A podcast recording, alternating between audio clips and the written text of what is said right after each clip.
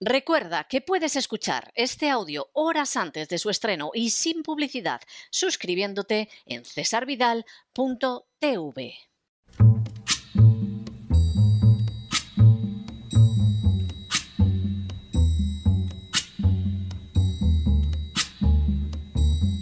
La voz con César Vidal, desde el exilio. When the night has come and the land is dark and the moon is the only light we'll see. No, I won't be afraid. Oh, I won't be afraid just as long as you stand, stand by me. Muy buenos días, muy buenas tardes, muy buenas noches y muy bienvenidos a esta nueva singladura de la voz. Soy César Vidal, hoy es el jueves 24 de febrero de 2022 y me dirijo a los hispanoparlantes de ambos hemisferios, a los situados a uno y otro lado del Atlántico y como siempre lo hago desde el exilio. Corría el año 1854 y más concretamente el día 25 de octubre, cuando Lord Cardigan ordenó avanzar a su brigada de caballería ligera contra las posiciones rusas de Balaclava. Las fuerzas británicas se lanzaron con valentía sobre su objetivo, pero en apenas unos minutos la brigada ligera, compuesta por cinco regimientos de dragones ligeros, lanceros y húsares, se vio destruida casi por completo. De hecho, apenas algunos supervivientes lograron volver a sus filas y a partir de aquel día se acuñó la expresión carne de cañón para referirse a tropas que eran enviadas a la muerte sin el menor reparo. El desastre experimentado por la Brigada de Caballería Ligera recibió, sin embargo, un tratamiento peculiar ante la opinión pública británica. La terrible y sobre todo evitable calamidad se convirtió en un ejemplo de heroicidad, olvidándose con una rapidez bastante relativa las circunstancias de aquel pavoroso desastre.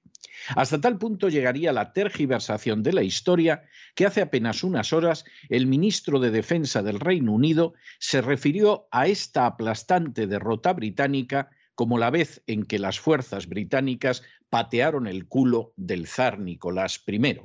Poco sabía, o ya lo había olvidado el ministro británico, que en apenas unos minutos las fuerzas rusas habían destrozado por completo a aquella heroica brigada de caballería ligera. En las últimas horas hemos tenido nuevas noticias sobre el desarrollo de la crisis en Ucrania. Sin ánimo de ser exhaustivos, los hechos son los siguientes. Primero, la idea de una separación de Ucrania de Rusia surgió ya en el siglo XX de imperios que contemplaban al imperio ruso como su rival.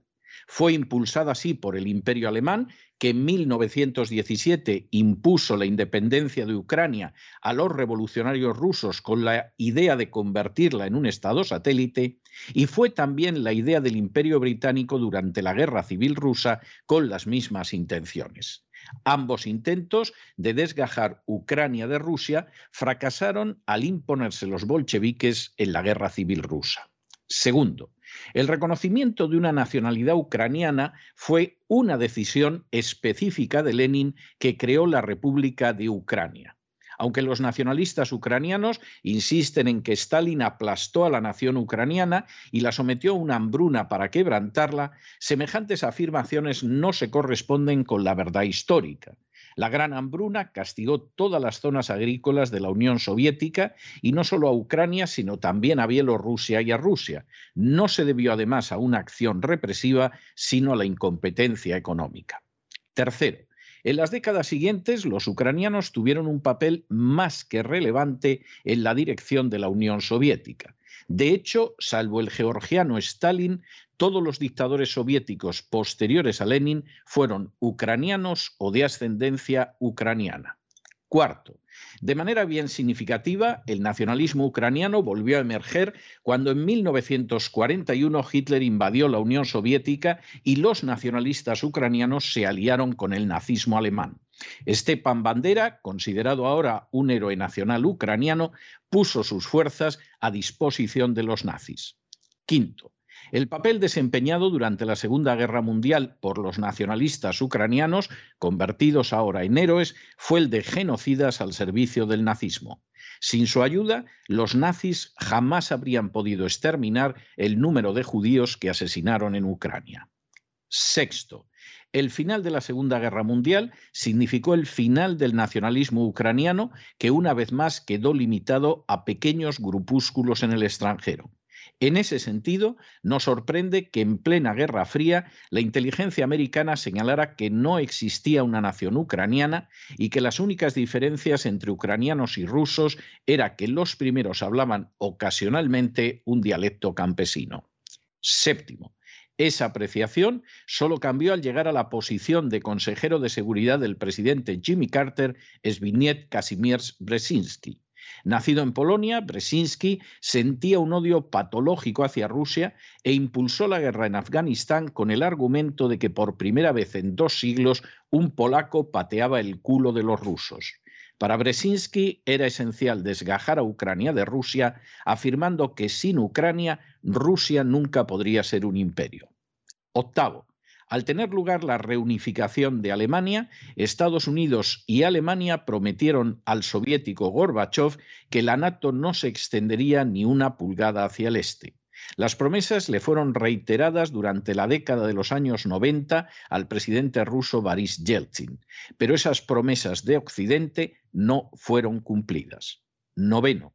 El 26 de junio de 1997, el diplomático americano George Kennan, en una carta abierta al presidente Clinton, señaló que extender la NATO hacia el este de Europa sería un error político de proporciones históricas, añadiendo que expandir la NATO sería el error más terrible de la política americana en la era posterior a la Guerra Fría. De una decisión así se puede esperar que impulse la política exterior rusa en direcciones que decididamente no nos gustarán. En el mismo sentido, se manifestaron también Richard Nixon y Henry Kissinger. Décimo, el presidente Clinton no escuchó estas advertencias y el 23 de abril de 1997 su secretaria de Estado Madeleine Albright dio la explicación al afirmar ante el Comité Senatorial de Servicios Armados. Si Rusia no se comporta de la manera que esperamos que lo haga, la NATO está ahí. En otras palabras, la NATO era solo un instrumento para presionar a Rusia para que se sometiera a la política de los Estados Unidos. Un décimo. De manera bien significativa, en el curso del presente siglo XXI, mientras la propaganda ha seguido hablando de un peligro ruso, lo cierto es que la NATO no ha dejado de avanzar hacia las fronteras rusas, aumentando sus miembros en 15. Duodécimo a pesar de la política de cerco constante llevada a cabo por una NATO que desde principios del siglo XXI ha provocado guerras fuera del escenario europeo, como las de Afganistán o Libia, y a pesar de la propaganda de los nacionalistas ucranianos, Ucrania siguió unida muy estrechamente a Rusia después del desplome de la Unión Soviética, hasta el punto de que en 2004 y 2014 hubo que perpetrar golpes de Estado en el país para que los nacionalistas ucranianos alcanzaran el poder de manera bien significativa ante los intentos de la Unión Europea de evitar el último golpe de Estado nacionalista, la representante americana de Asuntos Exteriores para Europa, Victoria Nolan, respondió con un fuck European Union, es decir, a la Unión Europea que la jodan. Décimo tercero, en 2014, tras el golpe de Estado, los nacionalistas ucranianos llegados al poder desencadenaron una represión feroz contra la zona este de Ucrania abiertamente antinacionalista. En el curso de esa represión, que ha costado miles de vidas, los nacionalistas ucranianos bombardearon zonas civiles, ocasionando la muerte de niños, ancianos y mujeres, y procedieron al asesinato de civiles que fueron enterrados en fosas comunes. Décimo cuarto. Se intentó concluir esa situación de enfrentamiento con los acuerdos de Minsk de 2015 entre Ucrania y Rusia, con el respaldo de Francia y Alemania interesadas en no tener un nuevo enfrentamiento militar en suelo europeo. Décimo quinto, los acuerdos de Minsk no fueron respetados por Ucrania, que a pesar de su riqueza es la nación más pobre de Europa, como consecuencia de la escandalosa corrupción de los nacionalistas. Para seguir manipulando al pueblo, los nacionalistas ucranianos apelan a la entrada en la Unión Europea, un objetivo totalmente imposible a día de hoy, a la amenaza rusa y a la entrada en la NATO como el paso previo hacia el paraíso europeo. Décimo sexto. A finales del año pasado, Ucrania desplazó la mitad de sus fuerzas armadas a las cercanías de las zonas del este del país que no son nacionalistas aunque esta acción podía convertirse en el enésimo ataque contra la zona oriental del país, fue ocultada o pasada por alto por los políticos y los medios occidentales. Sin embargo, cuando en respuesta a ese peligro Rusia movilizó de manera abiertamente visible sus fuerzas, la prensa y los políticos occidentales con Gran Bretaña a la cabeza insistieron en el peligro de una guerra desencadenada por Rusia. Décimo séptimo. En medio de la campaña de intoxicación mediática, se ha ocultado por los medios y los políticos occidentales que la entrada de Ucrania en la NATO y sobre todo la ubicación de bombas nucleares de la NATO en su territorio destruiría el principio de doble destrucción garantizada, que ha evitado hasta la fecha el estallido de una guerra nuclear, ya que permitiría bombardear nuclearmente Moscú en tan solo cinco minutos. Décimo octavo. Así, desde fin del año pasado, la prensa occidental presentó un relato que de manera mayoritaria ocultaba aspectos esenciales de la crisis. Como ya señalamos en uno de los últimos editoriales, esos medios cuentan entre sus propietarios con compañías armamentísticas que sueñan con más que notables beneficios. Décimo noveno. La prensa occidental también ocultó cómo el presidente ucraniano procedía a cerrar televisiones que no lo respaldaban, detenía al jefe de la oposición y amenazaba con la expropiación de los bienes de los opositores. Vigésimo.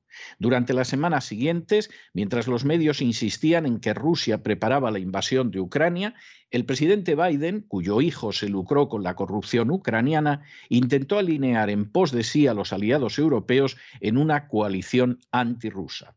El intento recibió respuestas tibias como la de Alemania e incluso negativas en casos como los de Hungría, Croacia, Chequia y hasta el Brasil.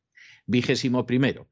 Tampoco han faltado las voces críticas, como fue el caso de Kai Achim Schoenbach, jefe de la Marina alemana, quien afirmó que lo único que Rusia estaba pidiendo era el respeto que se merece, que no había razón para un choque en Ucrania y que Crimea seguiría formando parte de Rusia. Al cabo de unas horas, Schoenbach se vio obligado a presentar su dimisión. Vigésimo segundo. En una línea semejante se definió también el candidato a la presidencia de Francia, Eric Samur, quien ha afirmado que Estados Unidos está tratando de separar a Rusia de Francia y Alemania, y cada vez que se acercan, los americanos encuentran una manera de separarlos. Vigésimo tercero. Ante la negativa de la NATO de otorgar garantías por escrito a Rusia de que Ucrania no entraría en su seno, el Parlamento ruso solicitó del presidente el reconocimiento de la independencia de las repúblicas de Donetsk y Lugansk. Vigésimo cuarto. La negativa de Ucrania a cumplir los acuerdos de Minsk y la paralización de la vía diplomática finalmente llevaron al gobierno ruso a reconocer la independencia de las repúblicas de Donetsk y Lugansk. Vigésimo quinto. La respuesta de Estados Unidos y la Unión Europea fue aprobar una serie de sanciones económicas contra Rusia que en realidad no parece que vayan a causar especial daño a esta potencia, pero que sí pueden tener pésimos efectos sobre la economía de una Unión Europea en la que Alemania acaba de entrar en recesión y para la que Rusia es más un proveedor que un comprador. Especial lugar en esas acciones para perjudicar a Rusia ha tenido el cierre del Nord Stream 2 que priva de gas a Europa Occidental. Vigésimo sexto. En relación con las acciones de Putin, Donald Trump afirmó hace unas horas que era un genio, aunque la crisis actual no habría tenido lugar con él en la presidencia.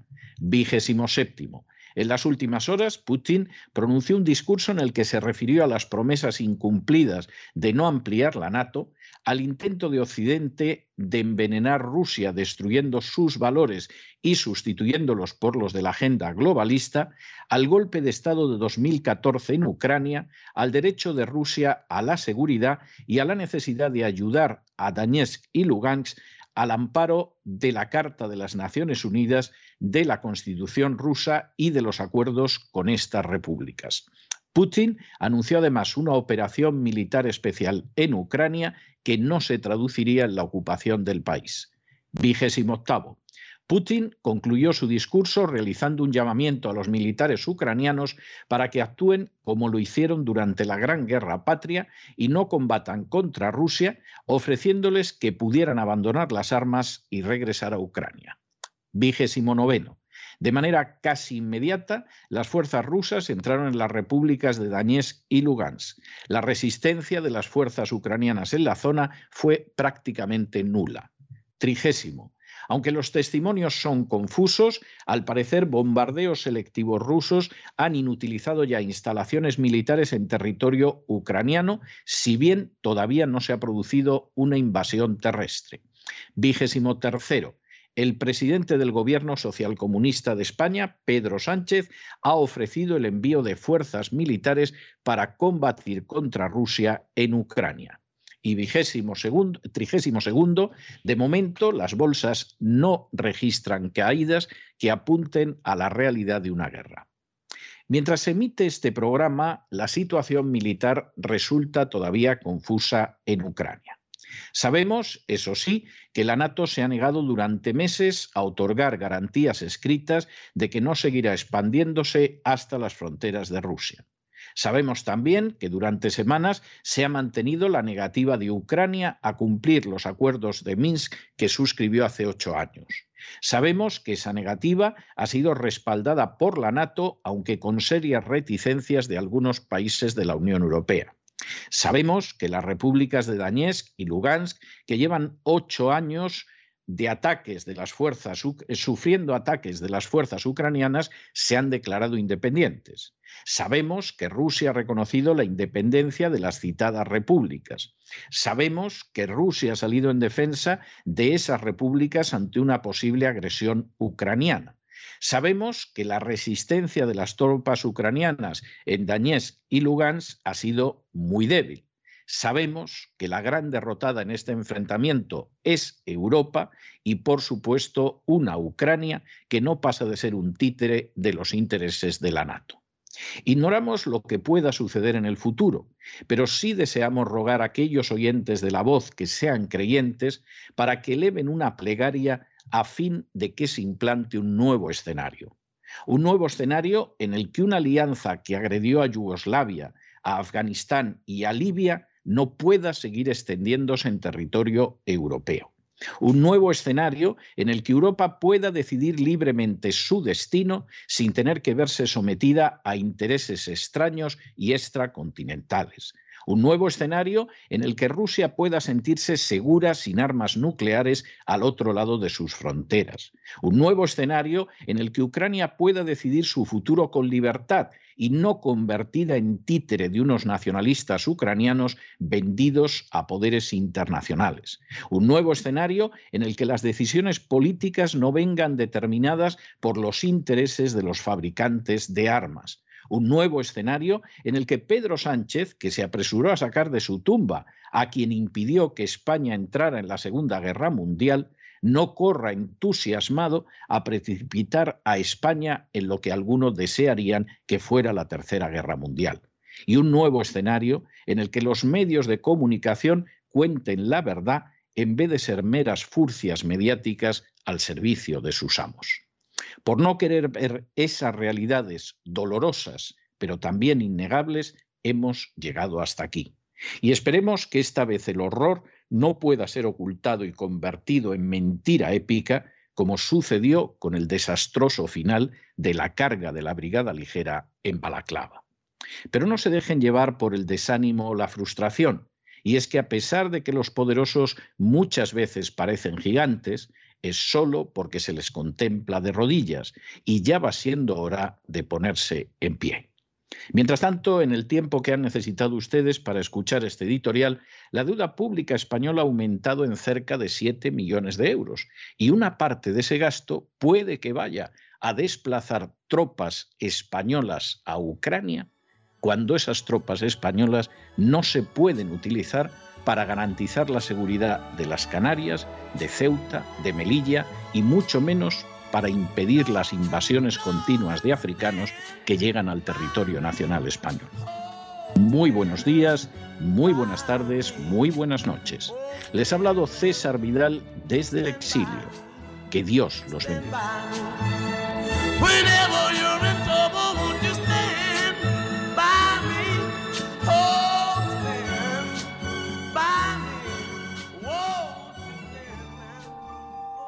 Esta sección está patrocinada por crowdfunding con el siguiente mensaje. Nuestro Señor Jesucristo, el único Dios verdadero, es misericordioso y nuestro Salvador.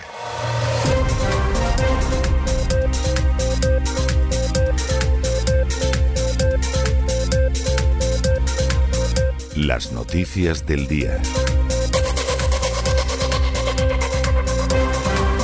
Estamos de regreso y estamos de regreso después de ese editorial donde hemos intentado compendiarles los hechos por los que hemos llegado a la crisis de Ucrania, a la crisis de Ucrania de la que vamos a seguir hablando en este boletín. Pero antes de entrar en los temas del día, recordarles que todavía, todavía esta semana pueden ver ustedes en cesarvidal.com TV el documental Hechos Probados, un documental de visionado absolutamente obligatorio donde se describe algunas, solo algunas, de las acciones de la agencia tributaria. Como hechos probados y como demostración de que la agencia tributaria no es nada más que un foco de ilegalidades para sacarle el dinero al contribuyente con razón o sin ella.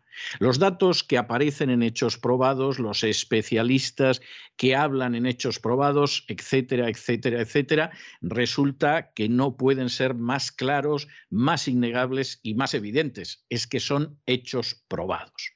Posiblemente por eso nadie ninguna plataforma de televisión, ninguna televisión en España ha querido emitir este documental y lo ha tenido que hacer cesarvidal.tv. Pero nuestro permiso de emisión concluye este mes. Lo que puedan ver ustedes hasta el fin de semana lo podrán ver a partir de ahí. Desaparece de nuestra emisión y no lo van a encontrar en ningún canal, no lo van a encontrar en ninguna televisión pública o privada de España, no lo van a encontrar en ninguna plataforma. Simplemente no quieren que se sepa la verdad sobre la agencia tributaria y además no quieren que aquellos que no tienen voz tengan voz. De manera que no se lo pierdan porque quedan muy poquitos días.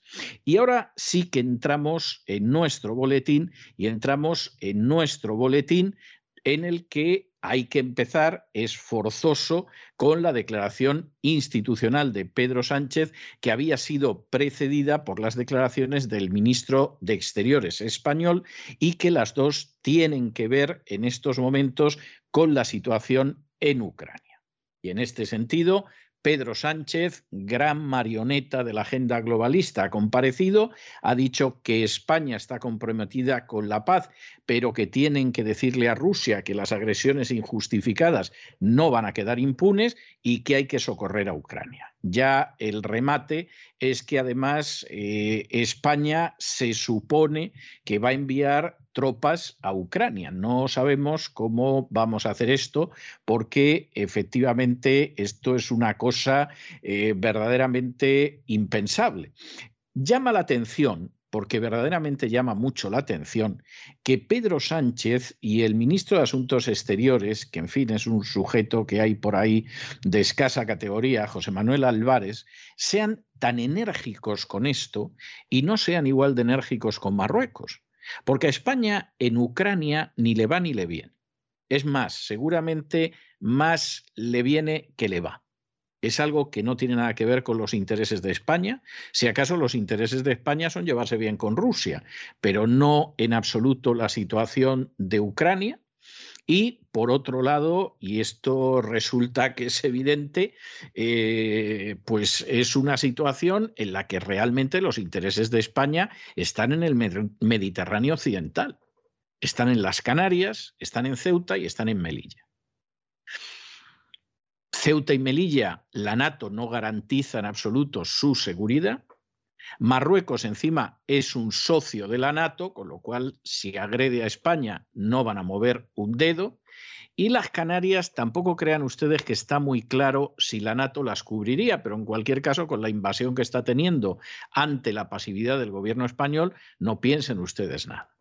Ahora, el gobierno español no está moviendo un dedo, este y los anteriores, ante la invasión africana de Ceuta, de Melilla y de las Canarias. Es más, es impensable que, hagan algo así. Y sin embargo, lo cierto es que lo de Ucrania parece ser que el ardor guerrero se lo ha movido. ¿Esto es porque tengamos intereses los españoles? No, ninguno. Insistimos en ello, no tenemos el menor interés en el este de Europa, ni nos va ni nos viene. La única explicación medianamente lógica que a uno se le ocurre de todo esto es el hecho de que eh, Pedro Sánchez, que a fin de cuentas obedece lo que le dice George Soros, uno de los iconos de la agenda globalista, pues evidentemente haya decidido que obedece al señorito George y por lo tanto se va a oponer a Rusia. Y más cuando en el discurso de Putin, en el que hablaba de la operación militar especial, se daba la circunstancia de que en ese momento pues Putin hizo una referencia a la agenda globalista diciendo que son esos, esos valores contrarios a la naturaleza humana que han querido meterles en Rusia y que por supuesto no los van a consentir. Y cada cual que saque sus conclusiones al respecto. Y en este sentido, verdaderamente las cosas eran claras. Visto desde esa perspectiva, este ardor guerrero de Pedro Sánchez se explica. O sea, se explica muy bien. Y explica también cómo se ha ido colocando pues, la mayor parte de la gente en medio de este conflicto. Es decir, en última instancia, España es una colonia, su capacidad de reacción pues es prácticamente nula en estos momentos. Cuando llegue Feijóo, el que llegue, si es que llega, va a ser igual de nula. España parece que está condenada a ser un protectorado de la agenda globalista y dentro de ese, esa situación colonial y de protectorado, pues dirá lo que le digan en la NATO.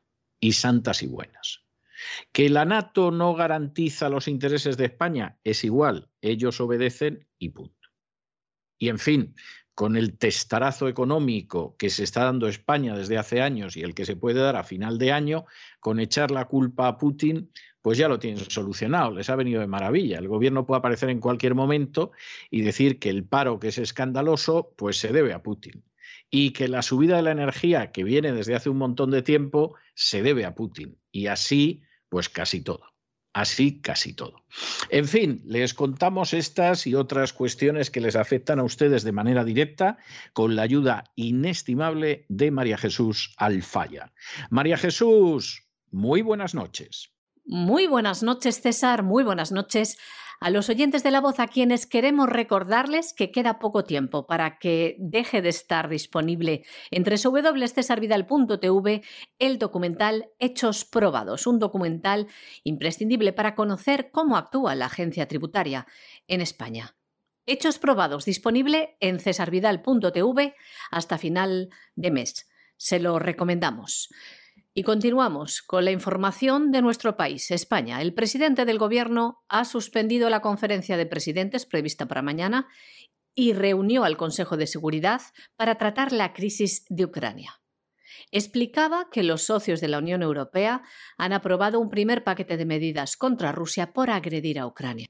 Añadía también el presidente Pedro Sánchez que España está comprometida con la paz, pero tienen que decirle a Rusia que las agresiones injustificadas no pueden quedar impunes.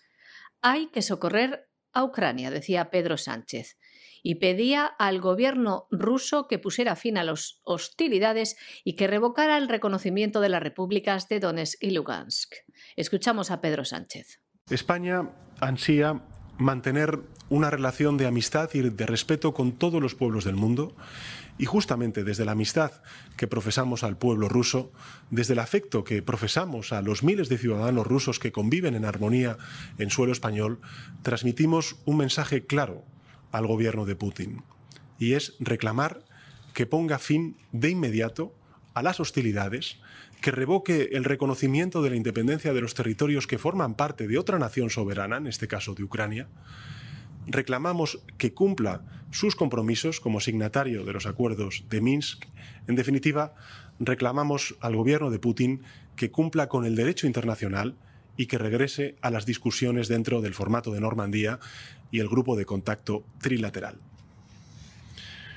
Hoy se abren ante España y ante toda la Unión Europea dos caminos, que es lo que quisiera trasladarles también a los españoles y españolas para finalizar esta declaración institucional. Se abre el camino de la paz y de la legalidad internacional, o se puede abrir también el camino de la fuerza ilegítima que aboca solo al desorden mundial y a la inseguridad. Y para España, estoy convencido de que para la mayoría de españoles y españolas, como también para el conjunto de la Unión Europea, la elección es dura, pero es sencilla.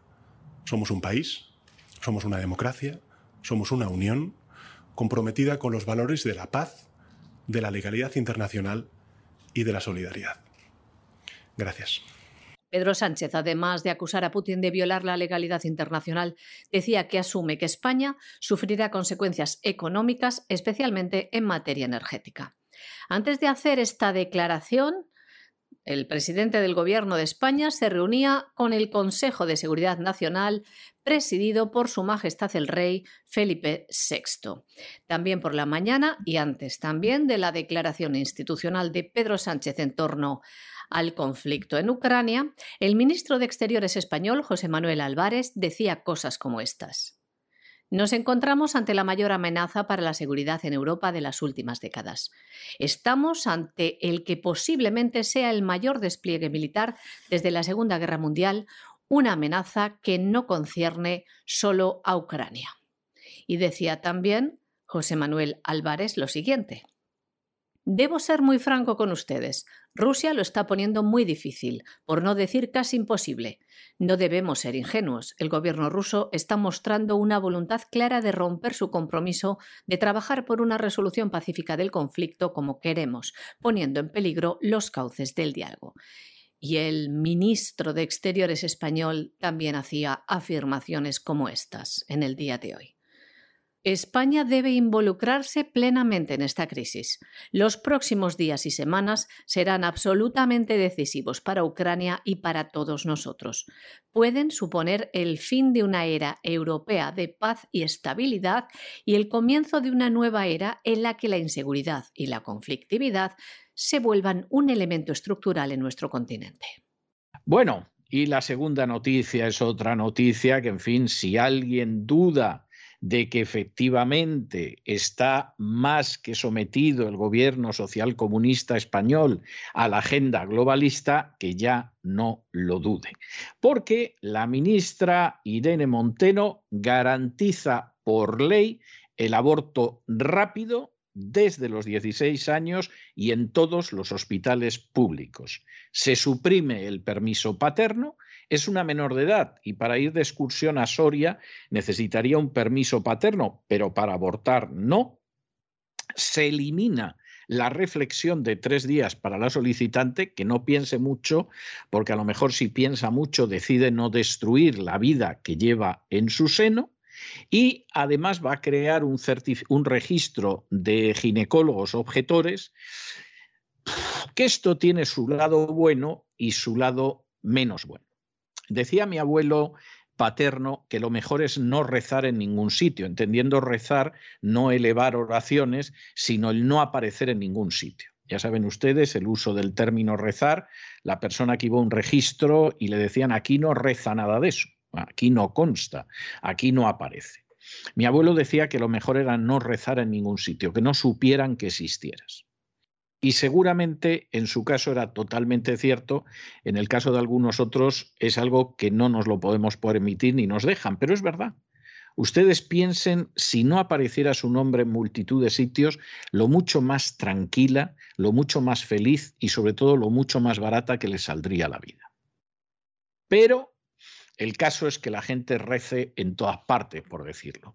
Y esto hace que el registro de ginecólogos objetores, por un lado, pueda mm, dar una buena impresión, porque efectivamente, mire, yo no voy a practicar un aborto. Bueno, pues no hay problema, está usted en el registro de médicos objetores, nadie le va a obligar a practicar el aborto, ese es el lado positivo, pero el lado escalofriante es que ya os tenemos identificados. Y a la hora de ascensos, de promociones, de puestos de responsabilidad, etcétera, etcétera, etcétera, bueno, pues evidentemente la, la situación es algo para echarse a temblar.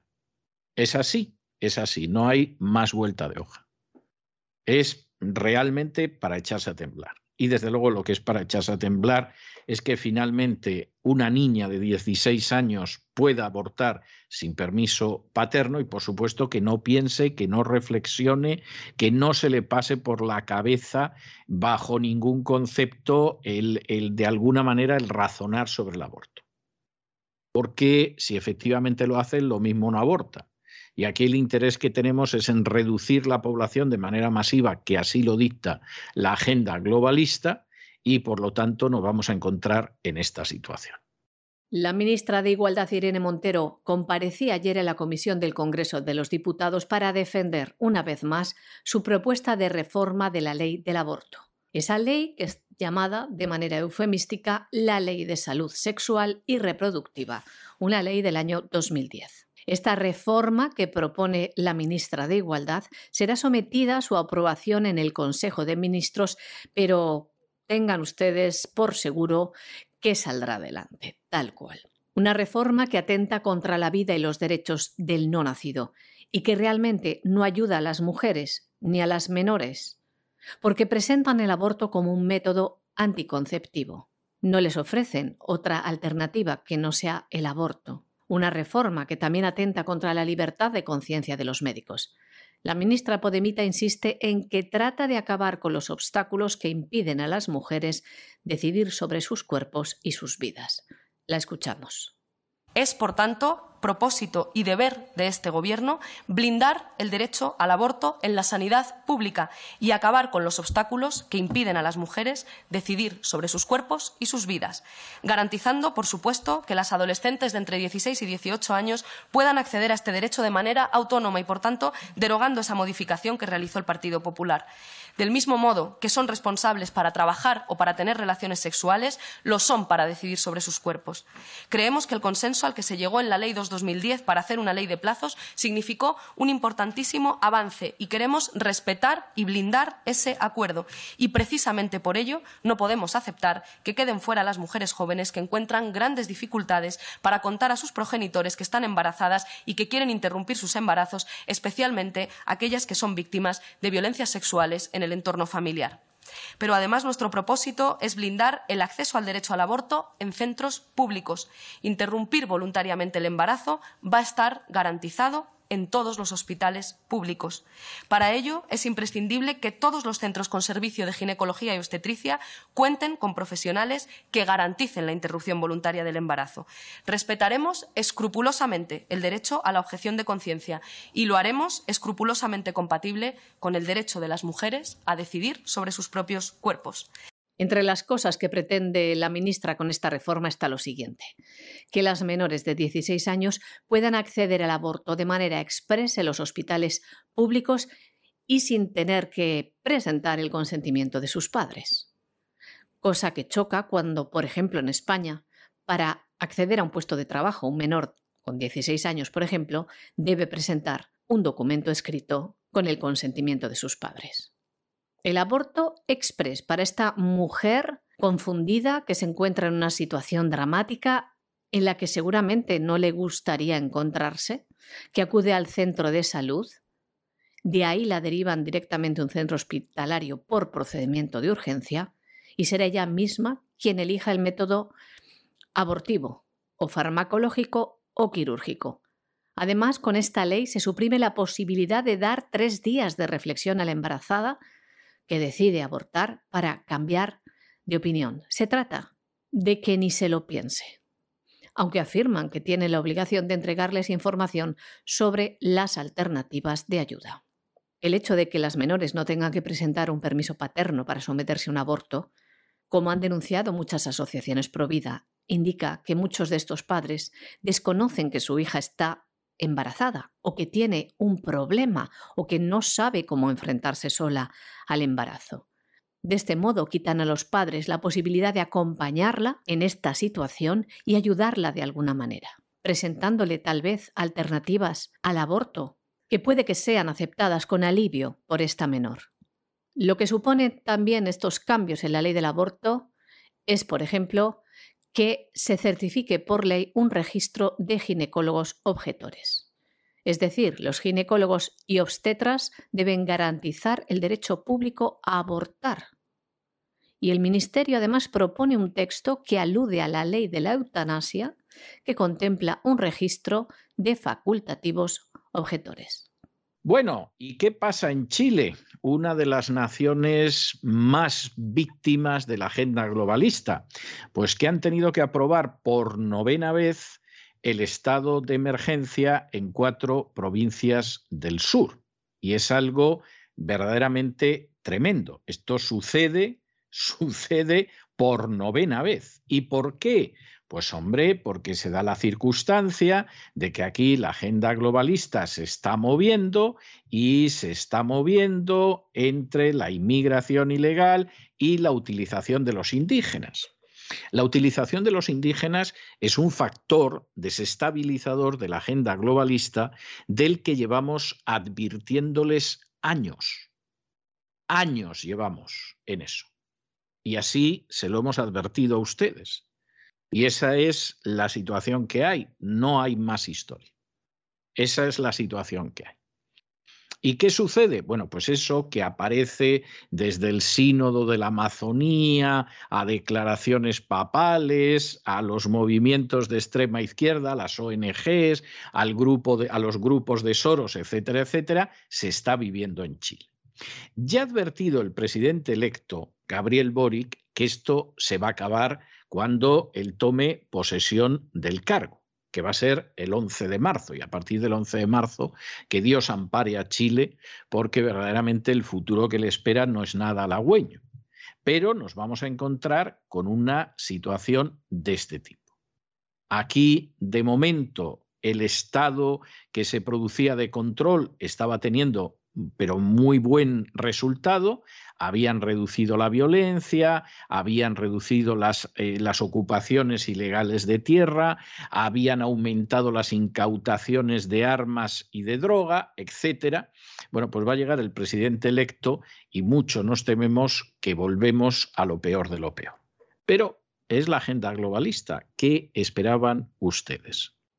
La Cámara de Diputados y el Senado de Chile ha aprobado la novena extensión del estado de emergencia en cuatro provincias de las regiones meridionales del Biobío y la Araucanía, debido a los incidentes violentos que se producen allí desde hace meses. La emergencia estará vigente otros 15 días hasta el 11 de marzo, precisamente el mismo día en el que el presidente electo Gabriel Boric asumirá su cargo al frente del país. Hay que decir que tanto Boric como su equipo han mostrado su rechazo a la medida, a esta extensión del estado de emergencia. Este estado de excepción autoriza al personal de las Fuerzas Armadas a colaborar con los carabineros en labores de orden público en estas regiones, regiones donde se concentra la mayor parte de la población mapuche, el mayor grupo de indígenas del país una región que ha sido escenario de creciente violencia, con enfrentamientos entre fuerzas de seguridad y ciudadanos que sostienen demandas territoriales históricas. El ministro de Defensa, Baldo Procúrica, afirmaba que la declaración del estado de emergencia, mientras ha estado activo en estas regiones, ha sido positivo, ha aumentado la seguridad. Por ejemplo, los hechos violentos, daba las cifras, se han reducido en un 47%. La toma ilegal de tierras se ha reducido en un 73%. Se incautaron cerca de mil armas de fuego, también una tonelada y media de droga y se detuvieron a 163 personas que estaban en busca y captura. Bueno, en contra de lo que hubiera sido de desear y lo que quien ahora se dirige a ustedes ha estado esperando durante estos meses, finalmente se ha producido un salto cualitativo en la crisis ucraniana y finalmente el presidente Putin anunció hoy, muy temprano, eh, muy temprano en Europa, aquí noche cerrada, que iba a desencadenar una operación militar especial para defender el Donbass, para defender a las dos repúblicas cuya independencia hace unas horas reconoció Moscú. Hemos llegado a esta situación porque sus raíces son largas. Algunas, lo que podríamos llamar las causas mediatas que se estudiaban cuando yo era niño, se hunden en el deseo de distintos imperios de arrancarle Ucrania a Rusia. Primero lo intentó el imperio alemán durante la Primera Guerra Mundial, después lo intentó el imperio británico durante la Guerra Civil rusa y luego, por supuesto, lo consiguió en su momento la NATO después de la Guerra Fría. Y aunque hubo promesas, primero a Gorbachev y después a Yeltsin, de que la NATO o la OTAN no se iba a extender hacia el este, aunque hubo grandes geoestrategas, que lo mismo incluyen a Richard Nixon, que a Henry Kissinger, que por supuesto a George Kennan, que advirtieron de que no se debía expandir la NATO hacia el este, bueno, pues lo cierto es que la NATO no ha dejado de expandirse y finalmente Rusia ha puesto pie en pared y ha dicho hasta aquí hemos llegado.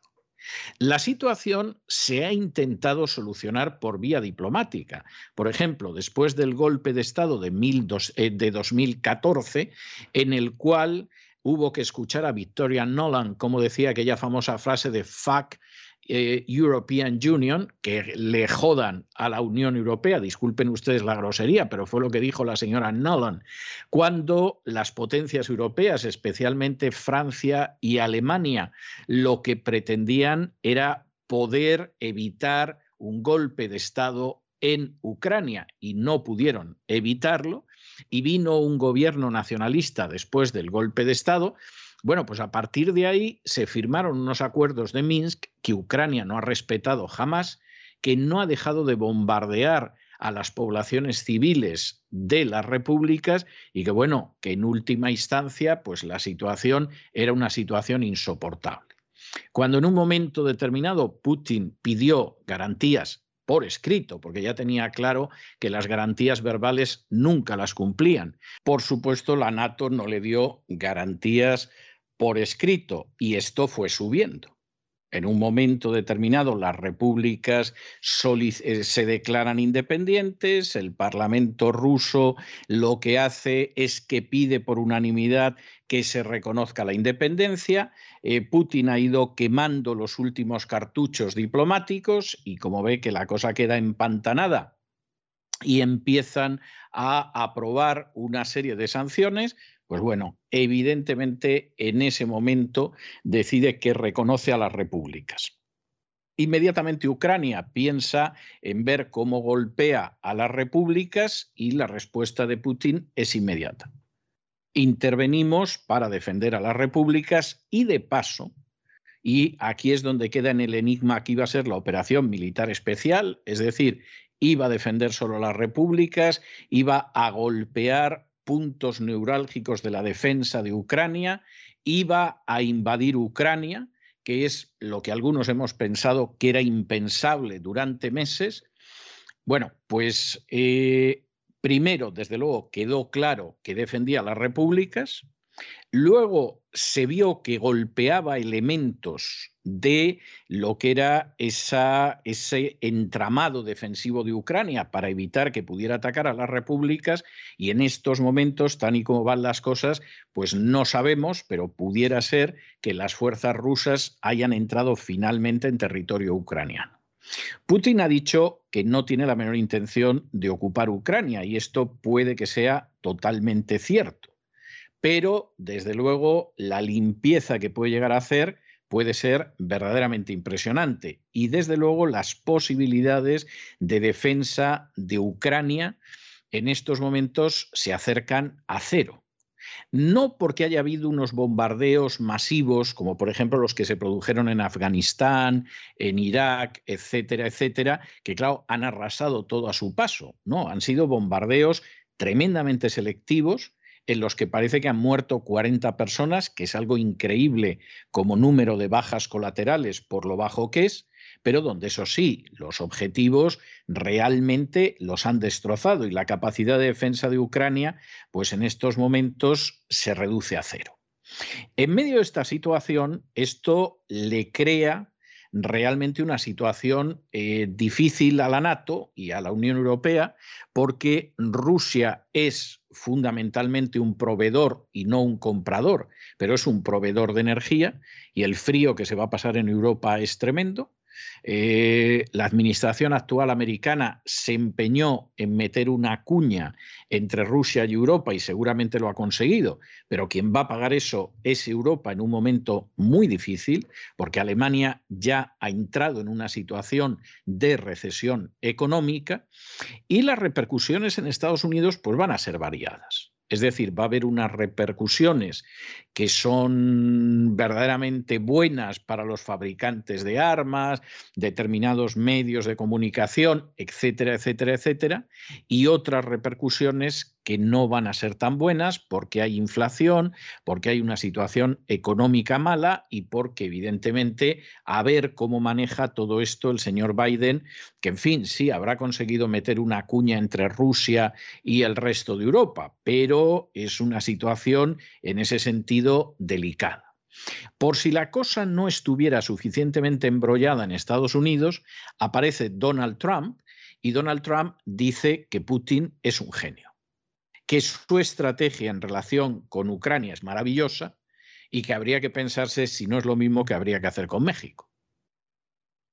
No sabemos exactamente qué quiere decir con esto. A lo mejor la idea es que es no permitir pues, que México deje pasar a miles y miles y miles y más miles de inmigrantes ilegales. Y entonces que habría que ponerse firme con México como Putin con Ucrania. No creemos que sea la idea de que haya algún Estado de México que se declare independiente y que la independencia la reconozca Estados Unidos. Pero, pero esta es la situación. Y claro, aunque Trump ha dicho que si él fuera presidente esto no hubiera pasado, y es posible que efectivamente hubiera sido así, no es seguro, pero es posible, no es menos cierto que esto crea dentro del Partido Republicano una situación muy delicada. La mayoría de los legisladores republicanos se han puesto de perfil, porque a saber si Donald Trump regresa y cómo regresa, y sobre todo a quién va a apoyar de aquí a fin de año. Los que aspiran a presentarse a la nominación del candidato demócrata, esos son otro cantar.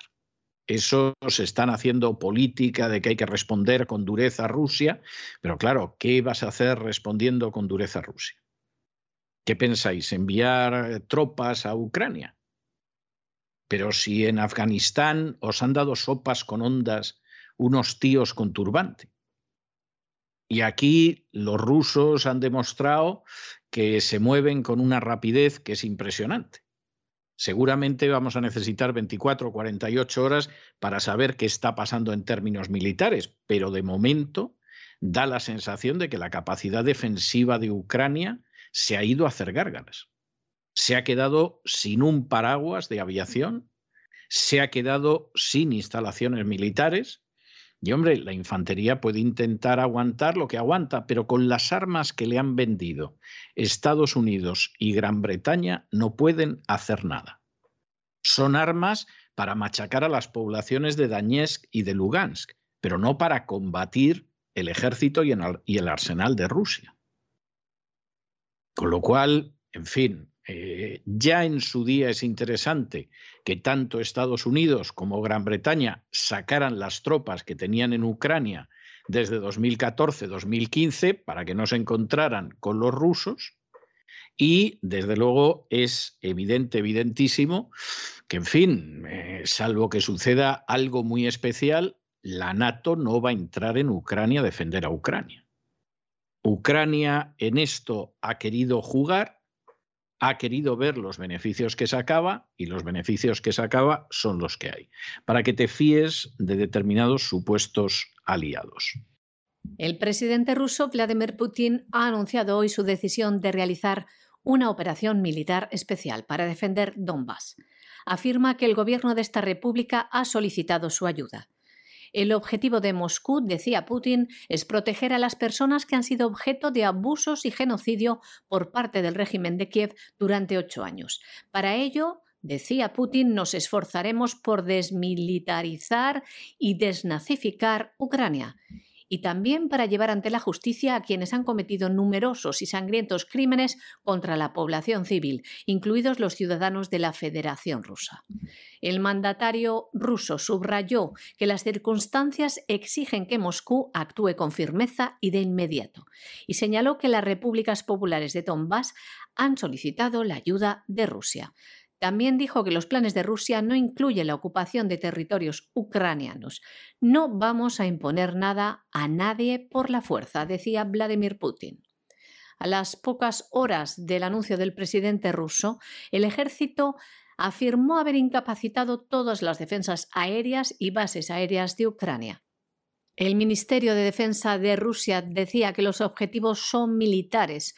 Lograron inhabilitar tras sus ataques 74 instalaciones militares de Ucrania, entre ellas 11 aeródromos, tres puestos de mando, un puesto de operaciones de la Armada ucraniana y 18 estaciones de radar de los complejos de defensa antiaérea S-300 y Buk M1. Además fue derribado un helicóptero de combate y cuatro drones Bayraktar B2, según ha declarado el portavoz del ministerio Igor Konashenkov. Por su parte, los ministros de Exteriores de China y de Rusia han hablado hoy por teléfono. Afirman ambos que la crisis actual está provocada por la negativa de Kiev de cumplir con los acuerdos de Minsk. Ucrania, por su parte, ha dicho que al menos 40 personas han muerto hasta ahora en lo que ha llamado una guerra a gran escala, con múltiples ciudades y bases atacadas con ataques aéreos o bombardeos, desde el este, norte y sur. El presidente ucraniano Volodymyr Zelensky afirma que en respuesta a esto ha cortado las relaciones diplomáticas con Moscú y ha declarado la ley marcial. Los ucranianos y los residentes han comenzado a huir de algunas ciudades, amontonándose en automóviles y en varios medios de transporte público. También Volodymyr Zelensky ha ordenado a las Fuerzas Armadas del país a infligir las máximas pérdidas posibles entre las filas de los invasores, una clara referencia a las tropas rusas. Por otra parte, el alto representante de la Unión Europea para la Política Exterior, Josep Borrell, ha asegurado que Europa se encuentra en las horas más oscuras desde el final de la Segunda Guerra Mundial y explicaba que la Unión Europea va a imponer un nuevo paquete de sanciones contra Rusia. Por otro lado, los Estados Unidos, los legisladores estadounidenses enviaban ayer una carta a Joe Biden a quien instan a obtener una aprobación previa del Congreso antes de usar tropas de Estados Unidos en Ucrania. Por su parte, el expresidente Donald Trump califica de maravillosa la estrategia de Putin en Ucrania y propone que Estados Unidos la aplique con México. Por otro lado, Donald Trump también decía que si él siguiera como presidente, esta situación no se habría producido. Y hay buenas noticias que se producen y que, por supuesto, los medios de comunicación, controlados en su mayoría por la agenda globalista y sus diversos resortes, no les van a contar. Por ejemplo, que Trudeau ha puesto fin a la ley de emergencias en el Canadá, lo cual es tremendo.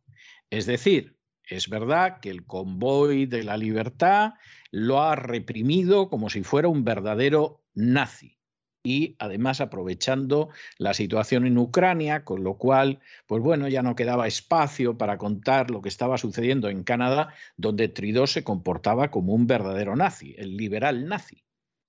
Pero se da la circunstancia de que al final el peso de la población, de aquellos que llegaron a la conclusión de que efectivamente si se mira a los poderosos y se les ve como gigantes, es porque se está de rodillas, se puso en pie. Se puso en pie y en muchos casos se subió en los camiones. y han sido objeto de una serie de medidas absolutamente nazis que pretendían quitarle a la gente su dinero, su libertad, incluso sus hijos. Pero al final Trudeau no ha conseguido aguantar el pulso. Han podido detener a un centenar de personas, que vamos a ver lo que hacen los tribunales canadienses. Han podido congelar los ahorros de otras personas. Se han comportado como verdaderos totalitarios, pero al final la ley de emergencias del Canadá se ha acabado. Y esta es seguramente una lección que hay que aprender. Los poderosos muchas veces parecen gigantes porque se les mira de rodillas y ya va siendo hora de ponerse en pie. Y esa actitud de ponerse en pie es una actitud que va por naciones y por colectivos. Los camioneros de Canadá y de Estados Unidos eran un colectivo que actuó así. En otros casos son las naciones. Y lo que no pueden pretender determinadas naciones es que van a imponer lo que quieran a otras naciones simplemente porque son más poderosas, que es lo que ha pretendido la NATO con Rusia y deben de estar todavía reponiéndose de la sorpresa. Porque claro, con Rusia no se puede jugar como con otras naciones. Piensen ustedes hace unos meses cuando Joe Biden organizó el circo de la cumbre de la democracia. Y a esa cumbre de la democracia no invitó a China. se puede entender. China, a fin de cuentas, es una dictadura. Nadie va a negar eso. No invitó a Rusia. Se puede entender menos, pero bueno, la situación era tensa. Tampoco creo yo que a Rusia le importara mucho. Se invitó a dictaduras africanas, eso ya era absolutamente intolerable, y a dictaduras de Oriente Medio, pero bueno, lo decidía Biden, y se excluyó a la pobrecita Guatemala. ¿Y qué había hecho la pobrecita Guatemala? Lo único que había hecho era oponerse a la imposición totalitaria de la agenda globalista y de la ideología de género en su territorio y decidirse a defender la vida y la familia. Y como en el momento en el que no te sometes a la agenda globalista ya estás perdido, la excluyeron de la cumbre de la democracia. Ese escupitajo, pues los pobrecitos guatemaltecos, que es un país chiquitín en medio de Centroamérica, al que han privado de soberanía con una comisión repugnante durante años, pues el escupitajo, pues se lo limpiaron de la cara y tuvieron que salir adelante, pero no podían hacer más. Pero cuando tú ese escupitajo se lo quieres lanzar a Rusia, y más con el dirigente que hay ahora, que no es Gorbachev y que no es Yeltsin, ten mucho cuidado. Porque el escupitajo no te lo va a tolerar, te lo va a guardar. A lo mejor no te lo puede devolver en años, pero no lo olvida. Y en un momento determinado te lo va a devolver. De manera que esa es una de esas cosas que hay que ser prudentes, porque el disgusto que puedes tener es muy grande. El primer ministro de Canadá, Justin Trudeau, ha puesto fin a la ley de emergencias en Canadá tras levantar el bloqueo del llamado convoy de la libertad.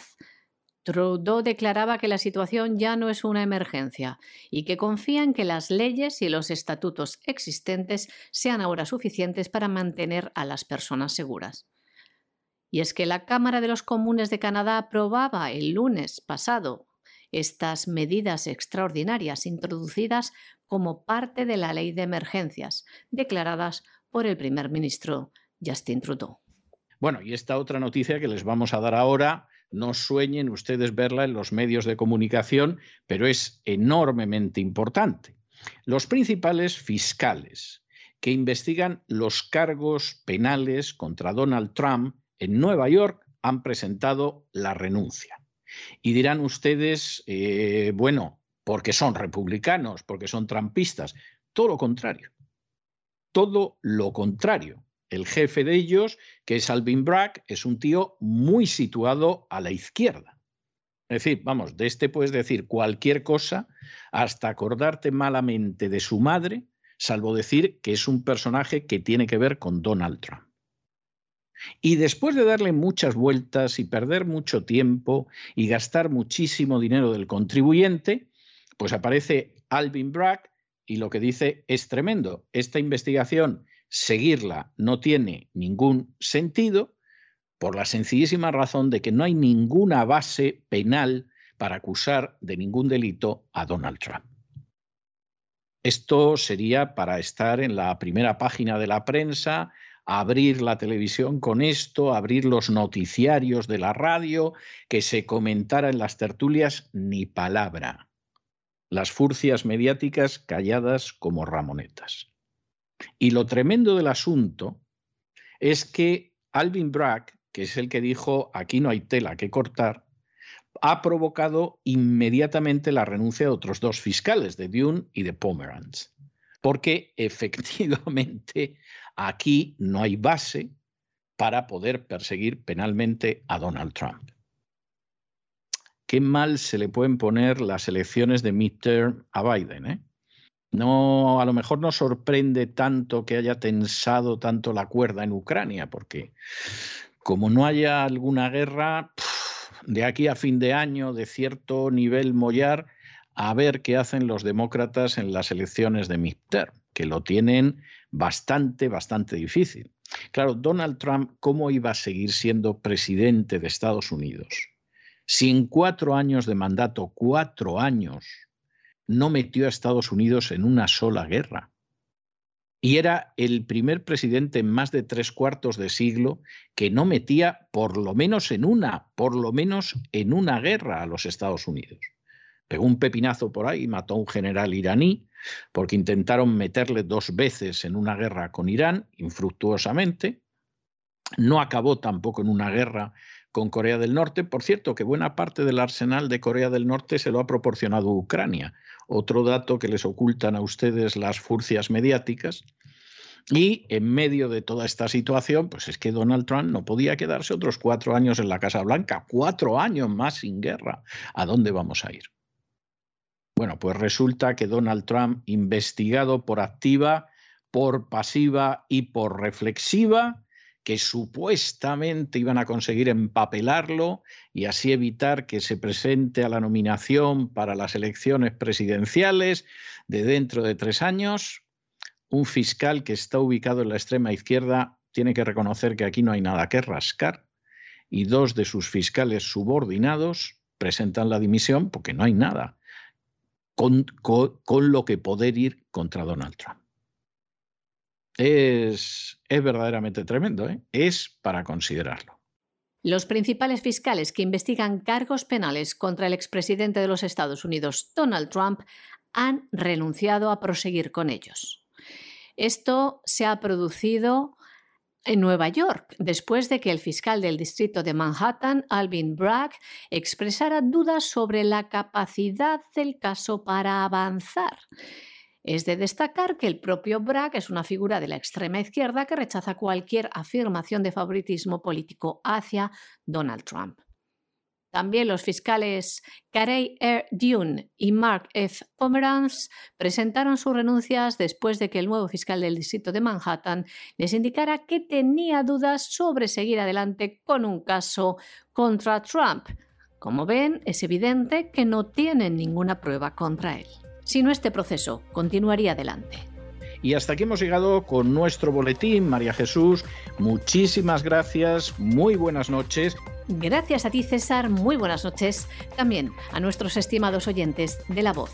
Y ustedes, por favor, no se vayan, no se vayan, porque ya se imaginan ustedes que vamos a tener un despegamos, pero al white red que dicen aquí, o sea, pero vamos, al white hot, o sea, aquí va a estar esto al rojo, pero vamos, al rojo blanco que dicen aquí, y sobre todo en relación con las operaciones militares en Ucrania y luego pues ya saben que para que se calmen ustedes un poco tendremos un respiro amplio de cultura en la biblioteca de doña Sagrario Fernández Prieto. De manera que no se vayan, que regresamos enseguida.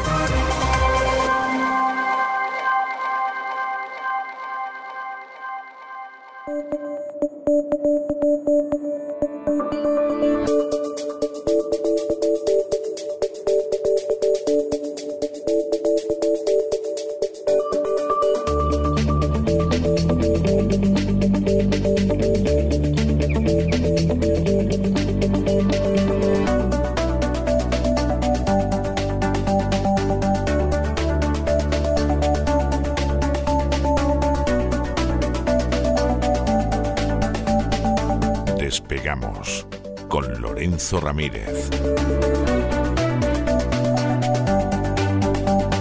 Corremos raudos y veloces hacia nuestro avión, atravesamos el umbral, nos tiramos en plancha sobre los asientos, nos abrochamos los cinturones,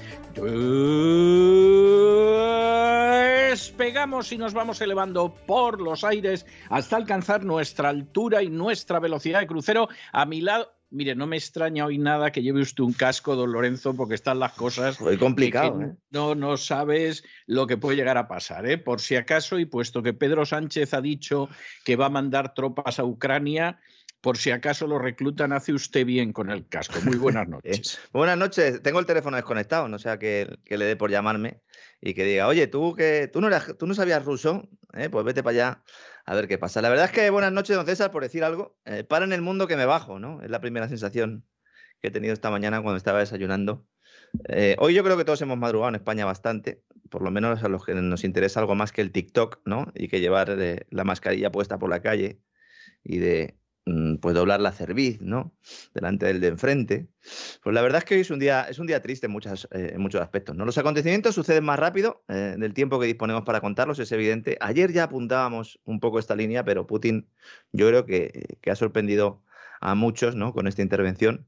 Ya se puede decir que de alguna manera hay una guerra en el este de Europa, eh, básicamente en el este de Ucrania, habría que especificar, aunque los acontecimientos, como digo, van muy rápido y hay diferentes intervenciones en múltiples puntos del país. Eh, los rusos dicen que están realizando intervenciones quirúrgicas en bases militares y en infraestructuras eh, clave y que no hay ataque a la población civil. Vamos a ver en unas horas si esto es así o no, pero es lamentable ver cómo muchos se alegran, se alegran de que Putin haya decidido intervenir militarmente en las repúblicas independientes de Ucrania, esas que tienen No, hay- frontera con Rusia. lamentablemente hay gente que está encantada, ¿eh? Sí, sí, Y generalmente los que están encantados es porque van a sacar algún beneficio personal. ¿eh?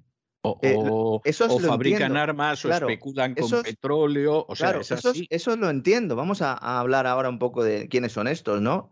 Yo eso incluso lo puedo comprender, ¿no? Porque al final, como no sirven a Dios, sino que sirven a, a otra cosa, pues yo entiendo que al final el pecunio sea el pecunio. Pero, y los ignorantes, muchos de ellos supuestamente libertarios, que se han olvidado de que la guerra es el triunfo siempre de aquellos que están diseñando y aplicando planes de ingeniería social, planes colectivistas, para bajo esa apariencia de un falso gran reinicio imponer esa dictadura, en la que políticos y grandes empresarios saquen nuestras haciendas y roben nuestras almas, previamente mortificadas, eso sí, por el miedo de sus acciones, ya sean pandemia, ya sean cambios climáticos, terrorismo de Estado, disfrazado de defensa de la democracia. Hoy pierde la democracia, también evidentemente. Justo los que se alegran son los que dicen ser demócratas. Es muy curioso esto.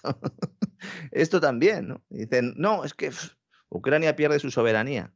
¿Qué soberanía, señores? ¿eh? Escuchen el editorial de hoy de don César Vidal, por cierto, para enmarcar. ¿eh? Don César, este me lo guardo yo para, pues, para- en mi archivo personal, ¿no? Porque la verdad es que creo que eh, es una editorial que yo estoy seguro de que usted no, ha, no ha querido hacerlo y que le ha costado hacerlo porque, bueno, pues al final, a pesar de que el 70% del mismo, ¿no? Todo lo que iba contando usted en ese editorial, pues ya lo habíamos contado aquí y al final es historia, pero el final no era este, ¿no? El que, el que queríamos, ¿no? Hoy pierde la verdad también, porque todo está ya tan desvirtuado que informar es cada día más complicado. Eh, cuidado con las imágenes que estamos viendo en los medios de comunicación, ¿eh? Que aquí hay propaganda de los dos lados, ¿eh? Asegúrense antes de retuitear algo, antes de enviar un mensaje a sus compañeros, a ver si están enviando ustedes imágenes de otros conflictos, de otras ciudades. Les recomiendo a todo el mundo que, eh, a todo el mundo que le interese, bueno, si están escuchando este programa es porque les interesa, evidentemente, que vayan a internet y que busquen un mapa de Ucrania. Y que las informaciones que vayan leyendo y tal, pues que las vayan situando en ese mapa. Si tienen al, al lado un mapa de los gasoductos que pasan por Ucrania, también, porque entenderán muchas cosas.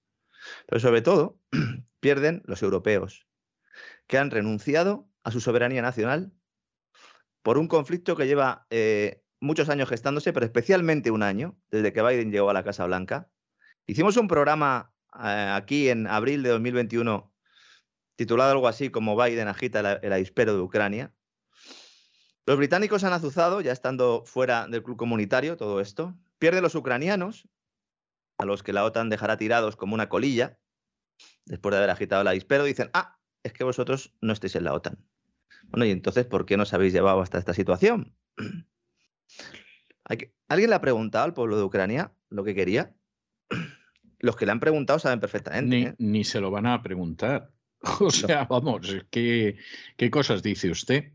Los que tienen familia en Ucrania y las personas que nos escuchen y que tengan un conocimiento un poco de lo que es el pueblo de Ucrania, sabría y, sa- sabría y sabrá que de todos los escenarios posibles, este era uno de los peores. Y les han llevado hasta ahí. Después de agitar el avispero, el oso da un zarpazo, evidentemente. Evidentemente. Pierden los hogares y las pequeñas y medianas empresas, que van, vamos a sufrir el incremento de los precios energéticos y con ellos del resto de bienes y servicios. Y ganan los de siempre, usted lo ha dicho antes, ¿no? Complejo militar industrial, los políticos con alma de dictador, los falsos filántropos que se hacen de oro con cada guerra y cuyos sueños húmedos están formados por hileras de cadáveres. Y sobre todo gana el totalitarismo mundialista que ya tiene excusas para ocultar sus vergüenzas y para poner a todo trapo su maquinaria intervencionista. Entonces, yo creo que ese es un resumen ¿no? que plantea mm, o, o- o que ilustra eh, la situación en la que estamos. Y un poco también mi pensamiento, ¿no? que quería expresar antes del programa, porque hay mucha gente que, insisto, eh, parece que está muy contenta de que esto suceda y nosotros no. Nosotros siempre damos información e intentamos, sobre todo, que nuestros, eh, nuestros eh, queridos amigos puedan sacar sus conclusiones. ¿no? Hoy Jordi Yatser, un amigo mío, eh, periodista también, eh, que también es, eh, pues está en Twitch, en redes sociales y, y sabe bastante de geopolítica y hemos, me ha entrevistado también en alguna ocasión, que esto mm, va más allá ¿no? de las víctimas civiles y que esto tiene un componente importante en términos de orientación de política internacional y yo creo que esa es la clave para analizar esto, es decir, que se quede en Ucrania, yo creo que va, está bastante perdido. ¿no? Putin ha respondido a un ataque económico de Occidente. Ayer nuestro programa se titulaba así, ¿no? Eh, Occidente ataca a Rusia. Y muchos se han sorprendido hoy diciendo, bueno, no es Rusia la que está atacando a Occidente. Bueno, eh, ayer por la mañana es cuando Nord Stream 2 eh, se cierra definitivamente. O por lo menos Alemania ya dice definitivamente que no lo va a abrir, a pesar de que había presiones políticas dentro de Alemania para que lo abriera, ¿verdad, don César? Unas presiones... Había, había, había, ya lo creo. Sí, unas presiones que llegaban incluso de antiguos eh, responsables gubernamentales, ¿no? Del gobierno germano, ¿no? Estados Unidos ha conseguido cerrar el grifo del gas a Europa y Rusia evita que la OTAN llame a la puerta de su casa, evitando a su vez que Ucrania eh, pues sea controlada por Occidente. Mm. Quizás lo más relevante sea el tono del discurso de Putin. Yo mm, creo que es lo más relevante. También es verdad que aquí, como no estamos acostumbrados a este tipo de discursos, pues cuando, eh, cuando vemos a, a Putin hablar así, pues más de uno se asusta, pero es que es evidente. Es que cuando dices que cualquier interferencia exterior en Ucrania tendrá una respuesta inmediata con consecuencias más grandes de lo que ninguno de ustedes ha visto jamás en la historia, Putin de alguna manera también está sabiendo ¿no? que la OTAN iba a dejar Ucrania tirada eh, pues como una colilla. Es importante señalar que Rusia sigue denominando esta intervención Operación Especial en Donbass. Vamos a ver qué sucede en las próximas horas, que todavía no lo sabemos. De momento no es una guerra de Ucrania, ni es una invasión de Ucrania. El tema de invasión, también me gustaría hacer un comentario. Yo creo que ha sido lo único interesante de las declaraciones de la portavoz del gobierno chino, ¿verdad, don César? Al respecto, que se ha lavado las manos eh, como Pilatos, ¿no? y básicamente lo que ha dicho es que No, pero- hay que dialogar. El ¿no? gobierno, ¿no? claro, y además el gobierno chino en ese sentido tiene las cosas muy claras. Ha dicho que no le van a meter en la dinámica de la Guerra Fría y que o eres mi amigo o eres mi enemigo, porque no está por la labor. Todos esos que decían que cuando invadiera Rusia iba a invadir China Taiwán, ¿esto, esto cómo está? Esto parece ser que no. Eh, Parece Porque ser ma- que no. mejor oportunidad, ¿no? Ahora, mm, Sí, perfecto sería, no. ¿no? Pero no, ¿verdad? No, lo veo yo eso, no. La portavoz del gobierno chino le han preguntado por el, el término y el concepto de invasión. Claro, aquí estamos en una guerra de la propaganda también, en una guerra del lenguaje, eh, y debido al desarrollo, sobre todo tecnológico de las comunicaciones, pues ha cambiado todo, ¿no? Y las coberturas de los conflictos y de las guerras también, ¿no? También de la política y esa neolengua, ¿no? Claro, aquí está la clave. ¿Llamamos esto invasión? ¿Lo llamamos intervención o operación especial en un área determinada del país? Entonces, o- interpelada por esto, la portavoz del gobierno chino ha dicho, ¿qué palabra usaron cuando los militares estadounidenses decidieron iniciar unilateralmente acciones militares contra Afganistán o Irak sin base legal alguna o autorización de la ONU? Bueno, pero ahí sí hubo invasión, o sea, eso es innegable, ¿no? Evidentemente. Esto, esto Pero se no se- parece más a otro tipo de operaciones. Claro, pero es que en aquel caso, por eso lo decía la portadora del gobierno chino, no se denominó invasión. Ese es el asunto, ¿no? Entonces, cuidado con la guerra del lenguaje. Bueno, algunos sí, otros no. Algunos.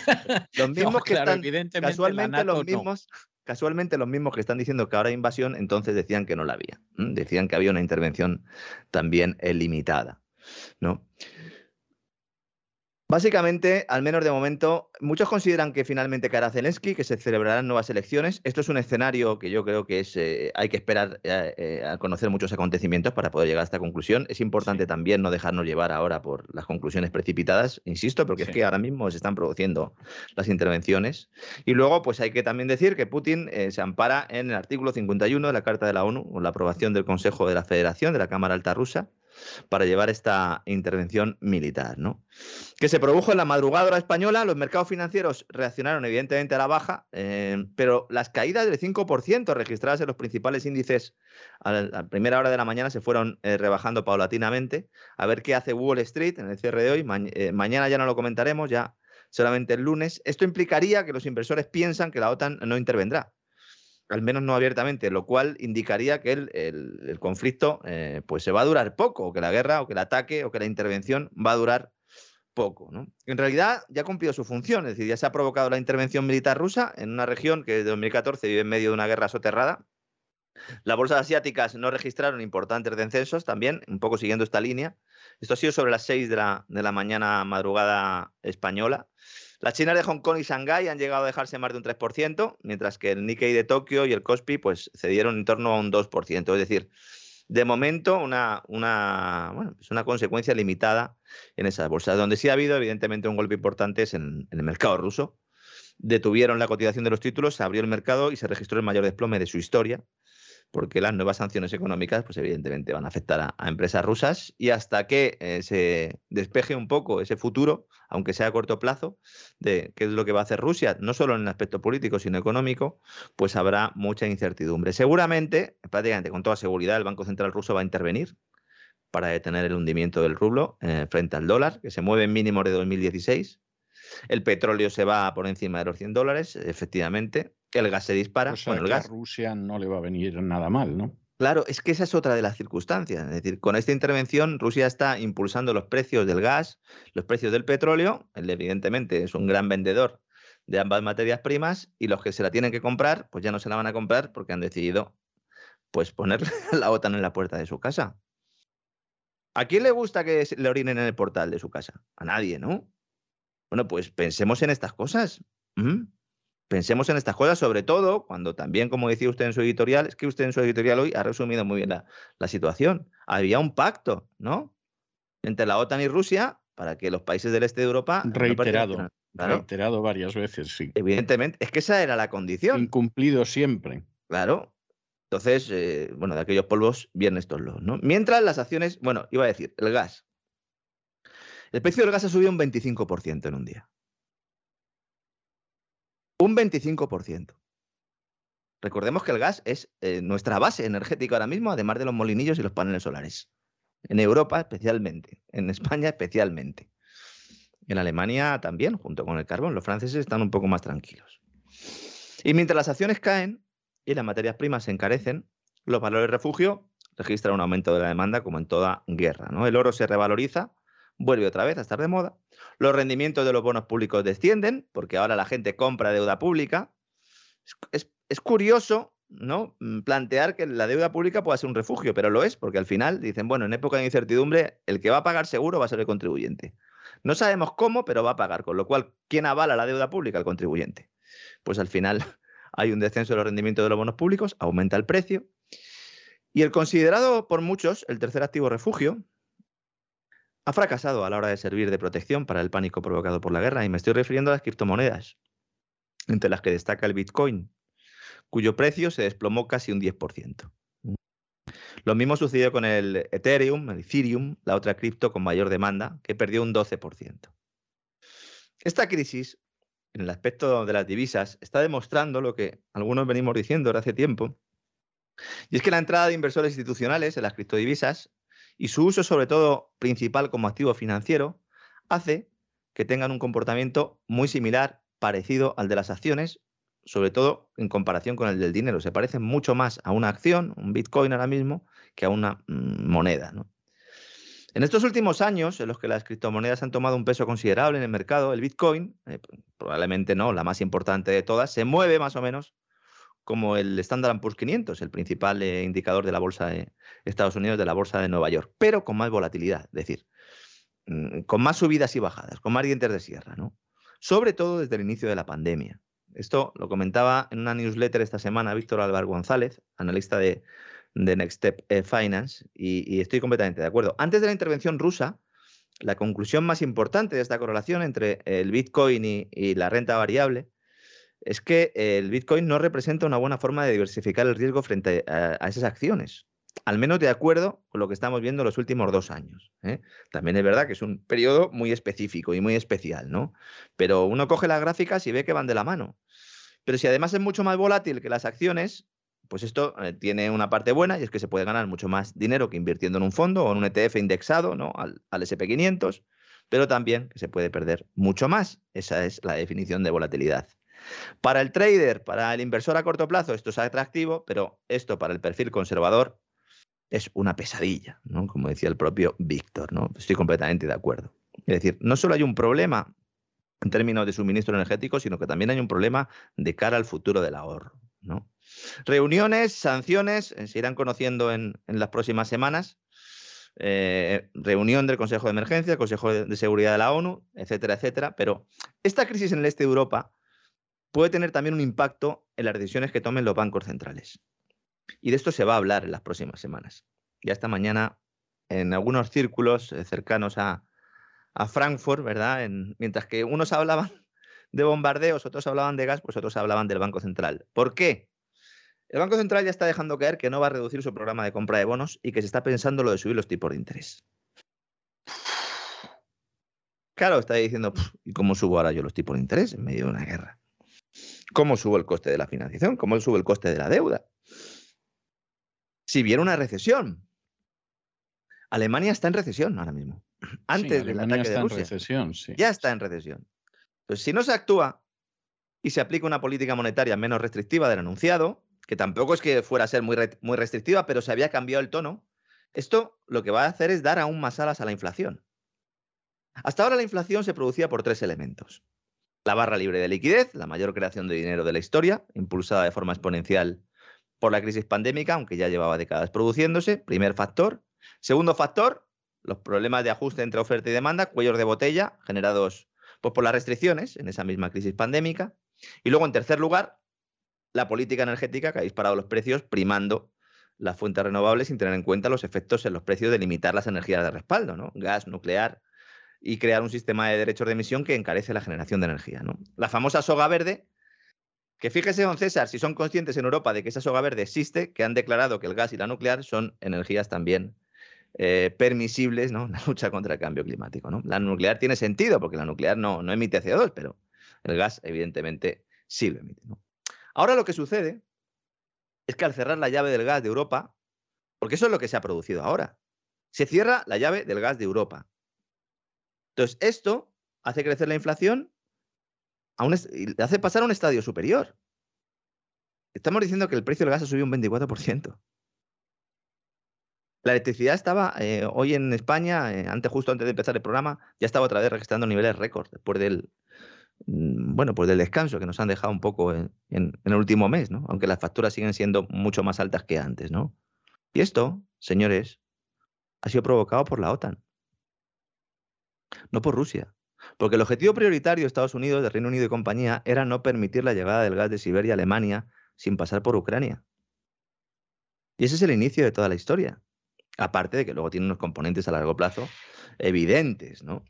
Hay ahí un, intento notable, ¿no? Por romper esa futura alianza de la que hemos hablado muchas veces y que tiene mucho sentido económico en primer lugar, pero también histórico entre eh, Europa y, Rusia.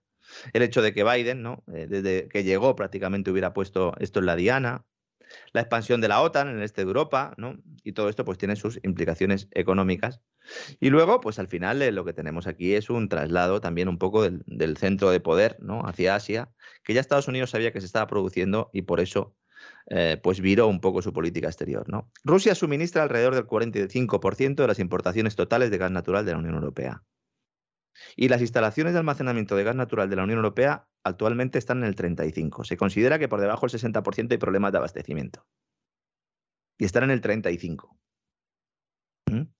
Fíjese si están preocupados que se ha sacado un plan que, yo creo que es un plan, eh, o sea, a medio plazo, a lo mejor puede tener cierto sentido estratégico simplemente para intentar eh, reducir la dependencia eh, parcialmente ¿no? del gas ruso, pero es que ahora lo que se está planteando es que sea España el que lleve el gas de Argelia a través de Francia y que llegue a Alemania. Ese es el plan de la OTAN ahora mismo. Aparte de comprarle el gas natural licuado a los estadounidenses, como decía esta mañana Neil Ferguson, al final lleva usted razón con Neil Ferguson, con el historiador, ¿eh? Sí. que yo, bueno, pues he recomendado algunos de sus libros, he pasado muy buenas horas leyendo buena parte de sus libros. Pero esta mañana decía que lo que había que hacer ahora era indicarle a Europa que le comprara el gas a Estados Unidos. Pues para ese viaje. Pues sí, vamos. claro. para eso no había hecho falta, ¿no? Invadir nada, ni, ni liar nada, ni, ni, nada, mandar, no, ni nada. ni mandar Black Ops, ¿no? Eh, ni mandar mercenarios, ni todas estas cosas, ¿no? Lo que pasa es que eso, eso sí. sin un conflicto en Ucrania Claro, lo propone Estados Unidos y las Claro. carcajadas se oyen hasta Sebastopol. exactamente, exactamente. O sea, tienes que organizar un lío de este tipo para, para poder hacer eso. Se está hablando de una nueva conexión transpirenaica para enviar hacia el centro de Europa gas de Argelia y el gas licuado que serían capaces de almacenar y tratar en buena parte las plantas de regasificación que hay en España y Portugal. España tiene bastantes plantas de regasificación. Cuando empezó ya el, el- el lío y ya en algunos medios de comunicación se planteaba la posibilidad de que, de que hubiera problemas, y sobre todo en el caso de España, cuando se cerró el gasoducto del, del Magreb, ¿m? Entonces Enagas eh, pues amplió los spots, los, bueno, pues los derechos para usar estas plantas regasificadoras, que es donde se trae el gas natural licuado. Esto se trae en un buque, se mete ahí en la planta regasificadora y entonces se transforma en gas. ¿no? Se trae licuado y se transforma en gas. Alemania no tiene infraestructuras de este tipo. Es, es- es alucinante que no las tenga. Es decir, si tú cierras tu energía nuclear y lo basas todo al gas y además te quejas de que de vez en cuando Putin te cierra el grifo y que tienes que mm, poner la calefacción menos ¿eh? en tu casa, pues construyete unas plantas de regasificación. ¿Qué pasa? Que no compensaba. No compensaba en absoluto. Ahora con estos precios del gas ya sí que compensa. Y sobre todo si ya el gas ruso tú mismo ¿eh? has decidido no abrir el tubo que te lo trae directamente desde Rusia por el Báltico, ¿no? Entonces, claro, sí que pueden salir a flote estos planes.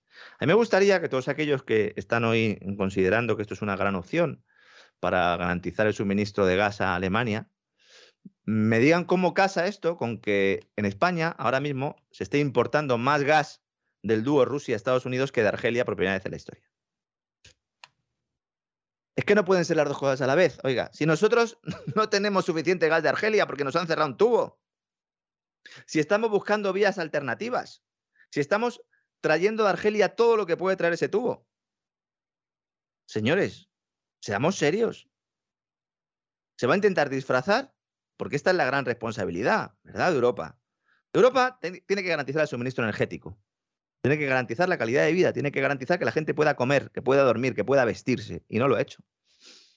Y no lo ha hecho por indicación de la OTAN. ¿Qué va a pasar con el Banco Central Europeo? Algunos dicen ya que la primera subida de tipos podría retrasarse. Todo parecía listo ¿no? para dar un giro a la política monetaria. Sin embargo, hay otros economistas que no consideran que esto sea así. ¿no? La aseguradora AXA esta mañana emitía un informe de estos, eh, pues prácticamente al calor de los acontecimientos, planteando que el margen de maniobra para adaptarse a un shock geopolítico eh, con la política monetaria es muy estrecho, precisamente por lo que estábamos comentando antes, porque es que la inflación es que está disparada ya. No es que se vaya a disparar, es que ya está disparada. Otra cosa sería si la Reserva Federal esquiva la subida de tipos por el conflicto de Ucrania. Esto cambia completamente la película. Eh, en principio el mercado no está descontando que esto se vaya a producir, pero mm, se podría producir. ¿m?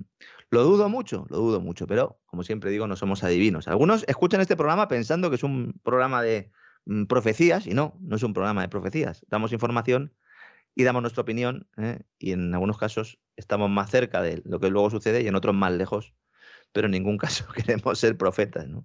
Los que buscan profetas normalmente que se lo hagan mirar porque a lo mejor no están eh, adorando al que tienen que adorar. ¿no? A ver, un banco central puede proponerse generar un estado permanente de inflación. De hecho, es lo que han hecho los bancos centrales. ¿Se acuerda usted que la obsesión era la deflación? Esta es la mayor obsesión para un banquero central, la deflación. No, bueno, inflación con que haya un poco es suficiente, ¿no? Esto sirve hasta cierto punto, porque por este camino, antes de llegar a una, llegas a una bifurcación, ¿no? Tienes dos opciones. O salvas tu sistema monetario o lo destruyes. Para salvarlo, ¿qué tienes que hacer? Dejar de imprimir dinero, dejar de comprar deuda, permitir que la economía sufra el dolor de deshacer esas distorsiones que creaste durante años y años. Yo creo que el problema que tiene ahora mismo la banca central es que esta opción o esta, bifurcación ya pasó hace mucho tiempo. Entonces, el dolor es aún mayor, es creciente según va pasando el tiempo. El problema es que si tú no adoptas medidas, si el, Banco Central opta por perseverar en esa inflación, además asegurando que es temporal, pues mm, la población puede ir aguantándolo, ¿no? Pero en el momento en el que la población se dé cuenta de que no es temporal, entonces repudia la moneda. Esto lo explicaba muy bien Mises. Una de las cosas que mejor explicaba Mises, ¿no? Otra cosa importante desde el punto de vista económico. Rusia no es el cliente de Europa. Rusia es proveedor de Europa. Hay algunos diciendo o planteando que esto le va a hacer mucho daño económico a Rusia. Bueno, le pueden hacer daño las sanciones y de forma limitada, como comentábamos ayer, depende de qué sanciones sean.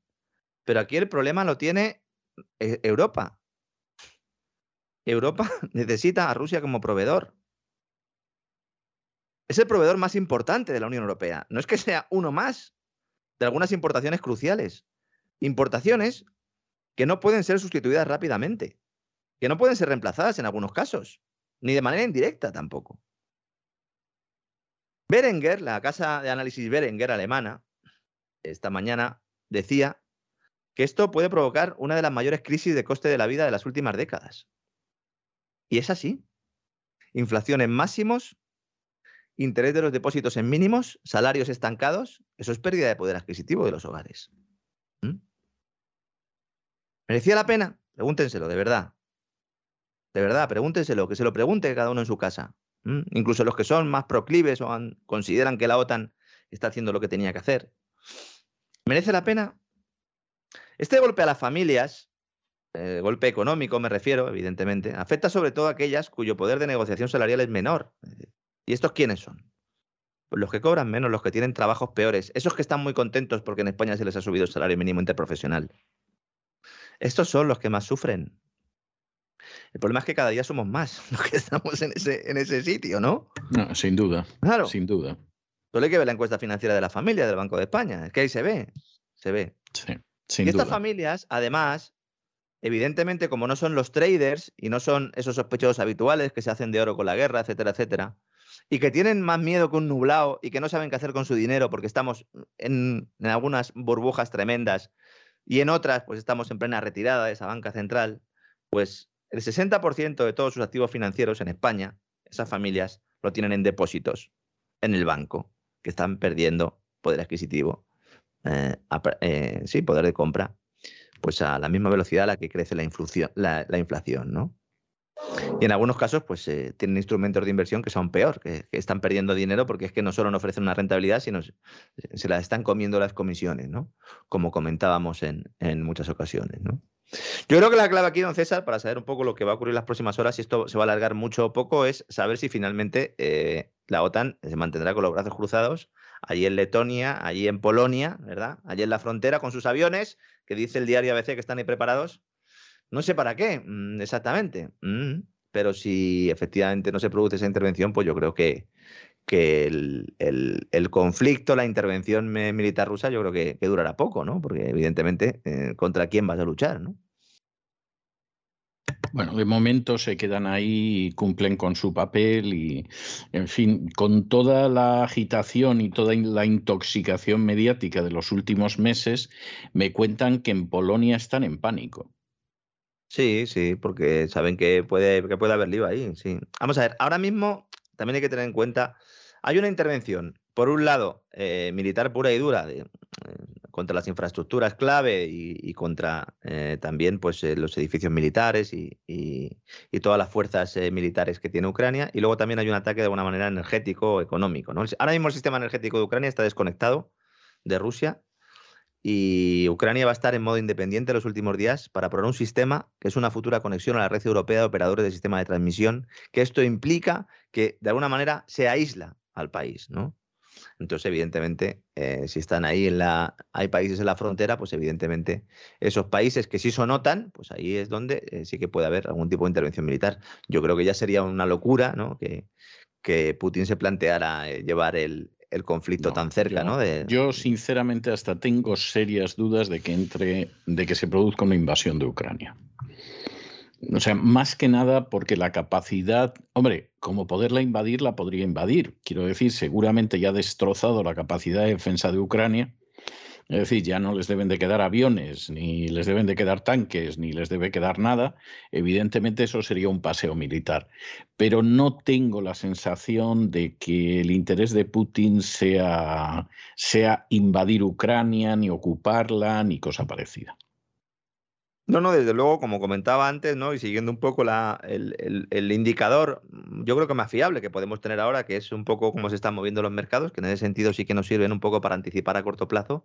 Yo las caídas que estoy viendo en bolsa no son, no son caídas de, de guerra eh, o de invasión de, Ucrania, ¿no? Wall Street ha, abierto con unas caídas del 2,5%, hace, bueno, pues insisto, cuando estamos haciendo este programa lleva una hora de cotización Wall Street y el IBEX se está perdiendo un 4%, es decir, en principio... Que eso pasa cada lunes y cada martes con el IBEX.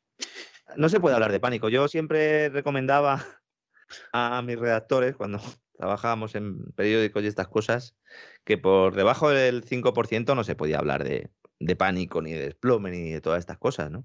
También es verdad que nosotros hemos vivido la crisis de 2008, que en los mercados fue tremenda, y supongo que los que vivieron la crisis del 87 en Wall Street, pues dirían lo mismo, ¿no? Y efectivamente, pues eh, son caídas que también hay que atribuir en buena medida a ajustes que se deben producir. Llevamos diciendo desde hace muchos meses que los bancos de inversión de Estados Unidos están advirtiendo de que las bolsas tienen que tener una severa corrección. En el caso de la bolsa de Estados Unidos, el tema de los tipos de interés y la cercanía de la subida de tipos de interés y la inflación, que al final es lo que obliga a la banca central a subir los tipos de interés, así lo estaba anticipando. Y bueno, pues eh, ahora se mezcla todo, totum revolutum. Algunos dirán que es por Ucrania. Yo sigo pensando que el ajuste de los mercados se tenía que producir de igual forma, pero bueno, es una buena ocasión para buscar excusas y para plantear explicaciones a posteriori. Yo creo que ahora mismo en el ámbito económico en lo que hay que fijarse es en lo que va a hacer el, Banco Central Europeo y sobre todo esa reunión de la Reserva Federal que se va a producir dentro de tres semanas y que tanto lo que decidan, es decir, si suben los tipos un cuarto de punto, medio punto y sobre todo el tono, pues eh, nos ayudarán a entender un poco lo que puede pasar en la, en la economía en los próximos meses. En todo caso, estamos ante un fin de ciclo económico, como venimos anunciando, estamos ante una época importante de ajuste y ahora pues eh, vienen vacas flacas. Alguno dirá, ¿y las vacas gordas dónde están? Bueno, yo todavía no las he visto. Eh, es que hace mucho tiempo que dejó de... Ah. Sí, sí, es que hace mucho tiempo. Yo es que no las he visto. Yo me acuerdo, de ir en el coche volviendo de un examen en la universidad y había unas torres gemelas que ya estaban cayendo, don César. Ya, ya, pero yo sí he vivido épocas económicas buenas. Reconozco, vamos a ver, eh, reconozco, porque esto sí, esto sí que es cierto, que esas épocas, cuando yo miro con cierta perspectiva, fueron muy pocas y duraron muy poco. ¿eh? O sea, no. es mejor el recuerdo que tiene, ¿no? En general. No, también, también se lo digo, porque claro, yo si miro hacia atrás, pues evidentemente sé que son pocas épocas y que duraron poco, pero sí las he vivido. Es decir, vamos a ver, eh, yo viví en mi infancia lo mejor de la época económica del franquismo, que fue apenas una década. O sea, el franquismo duró cuatro, pero, pero la gente se acuerda, sobre todo los apologistas del régimen, de, la época buena. la época buena duró una década un poquito larga, duró 11, 12 años, no duró más. ¿eh? Pero yo esa época la viví en la infancia y algo se notaba. ¿Eh? Y la gente que era mayor que yo la notaba más porque había vivido la República y la Guerra Civil y la posguerra, etcétera, pero ahí hubo un periodo que además se acabó no con la transición, se acabó en el año 73 y yo lo recuerdo perfectamente porque fue la crisis del petróleo y el gobierno de Franco estaba lleno de papanatas que no tenían ni idea de cómo de lo que tenían que hacer con la crisis del petróleo. Y cuando salían las imágenes de cómo en otros países de Europa había restricciones de gasolina, por ejemplo, pues salían los príncipes de una de estas monarquías nórdicas yendo en bicicleta, la gente en España se partía de risa diciendo que en España eso no pasaba. ¿eh? O sea, eso les pasaba a otros, pero nosotros lo hacíamos también que no pasaba. Y ahí empezamos en el año 73 una situación que duró pero muchísimos años, muchísimos años. Empezó antes de morir Franco y acabó mucho después de morir Franco. Viví después la dichosa crisis de, de, los años 90, de inicios de los años 90, que bueno, empezó en el 92 y parece que para celebrar el la crisis, centenario...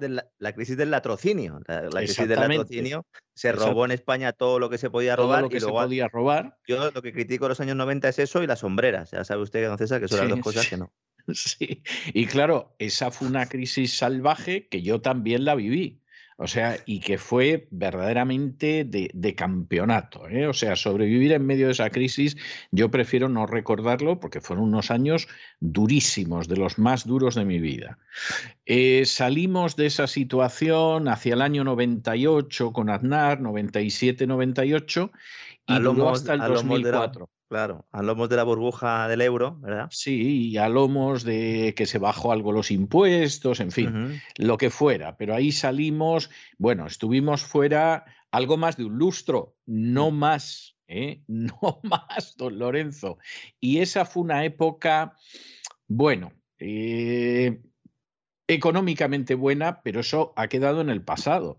Yo tuve la suerte de que en el año 2004, en queso empezó a acabarse, coincidió con que empecé a dirigir un programa de radio, con lo cual eh, la crisis me pilló menos y tal, pero, pero yo veía lo que era la situación a mi alrededor y, ahí se acabó y llegamos en el 2007 a la crisis en España, antes del 2008, y no hemos levantado cabeza desde entonces.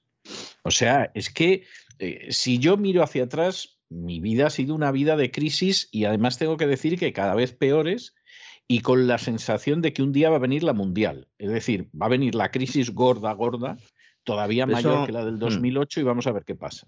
Eso sucede eh, en buena medida porque no se ha permitido que se produjeran los ajustes que se tenían que haber mm, producido. Y no estoy hablando de recorte de gasto público, estoy hablando de liquidación de empresas directamente que se tendrían que haber producido.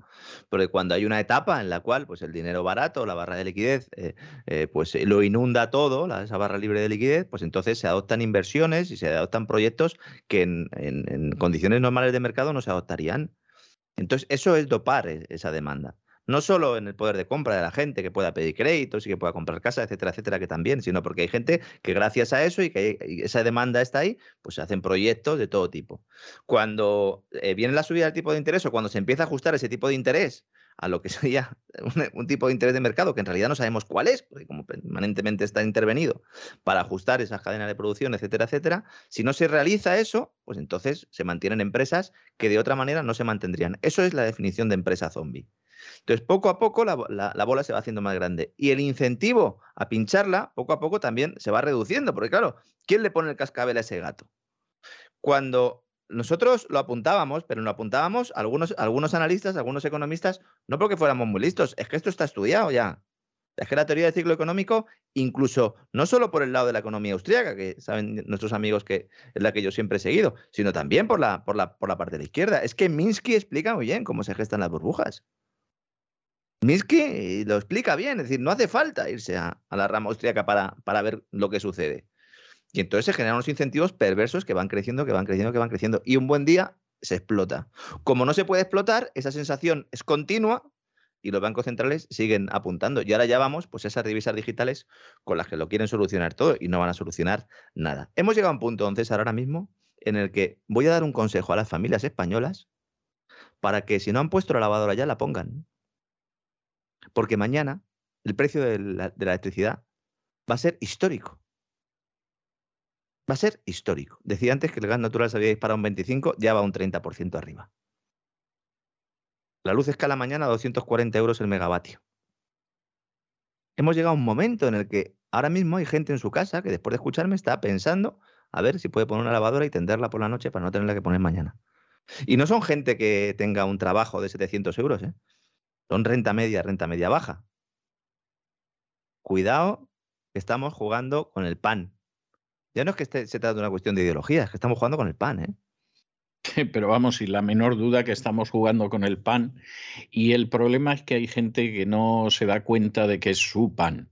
Porque, para, claro, para otros es el caviar, el jamón de jabugo o lo que se tercie, pero, pero para la inmensa mayoría de la gente es su pan, ni se enteran de ello, a lo mejor los distraen un poco con esto o con asuntos nacionales y claro, el panorama es un panorama como mínimo, como mínimo inquietante.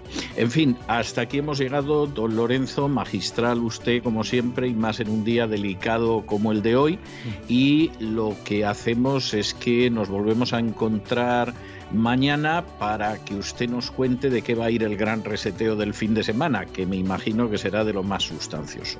Un abrazo muy fuerte y muy buenas noches. Un fuerte abrazo, don César. Buenas noches.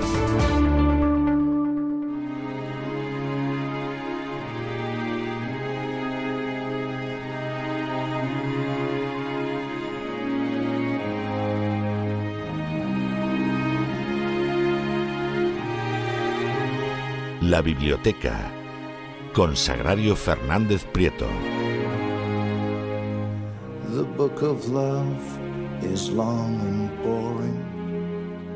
Estamos de regreso y estamos de regreso para tomarnos un respiro de cultura, cómo está yendo el programa hoy. O sea, es de eso que necesitamos llegar a la última parte del programa para relajarnos, respirar, en fin, sentirnos del todo bien. Y, por supuesto, lo vamos a hacer como es jueves en la biblioteca de Doña Sagrario Fernández Prieto. Muy buenas noches, Doña Sagrario. ¿Qué tenemos hoy? Muy buenas noches, don César. Pues eh, este año se cumplen 60 de la muerte de William Faulkner, murió en 1962, y he decidido que Faulkner eh, siempre, siempre viene bien, siempre es una buena opción. Como decían en Amanece que no es poco, hombre, por Dios, full no lo he podido, No lo he podido evitar el acordarme. Lo que pasa que Sazatornil, que interpretaba ese cabo de la Guardia Civil Ilustrado, lo pronunciaba Fulner. Y decía, hombre, Fulner, ¿a quién se le ocurre Fulner? En fin. Pero bueno. En este pueblo es adoración lo que tenemos. lo que por Fulner, Bueno, bueno, teniendo en cuenta que había otra escena en que llegaba esa pareja de padre e hijo que era Resines con Ciges, ¿no? Llegaban a una casa y decía de pronto Luis Ciges, es que yo querría hablar con su madre. Y, decía, ¿y de qué? Dice, de Dostoyevsky. Y entonces la otra decía, madre, y aparecía la madre ahí en lo alto de una escalera. Dime, hija, dice que este señor quiere hablar contigo de Dostoyevsky. Dice, ah, pues muy bien. Bueno, claro, un pueblo con ese nivel, como usted comprenderá, es que, es que no hay más que hablar, vamos. Es que era qué, película tan, tan genial. Pues tan absurda, eh, absurda pero genial. en España. Sí, sí. Era, era algo verdaderamente. Pero le quedó muy bien. De hecho, trató de repetir la jugada con otra, pero no le salió. No, tenía sus momentos, pero es que en, la tierra como en el cielo era en, el cielo, sí. Bueno, tenía, como usted dice, sus momentos, pero es que era muy difícil que le pudiera salir una película igual de bien que, que esa que era, era graciosísima. O sea, era una, además es que era una tras otra, tras otra, tras otra. Una película coral, pero que además. Sí, y tal cantidad de actores buenos. es impresionante. y que estaban muy bien.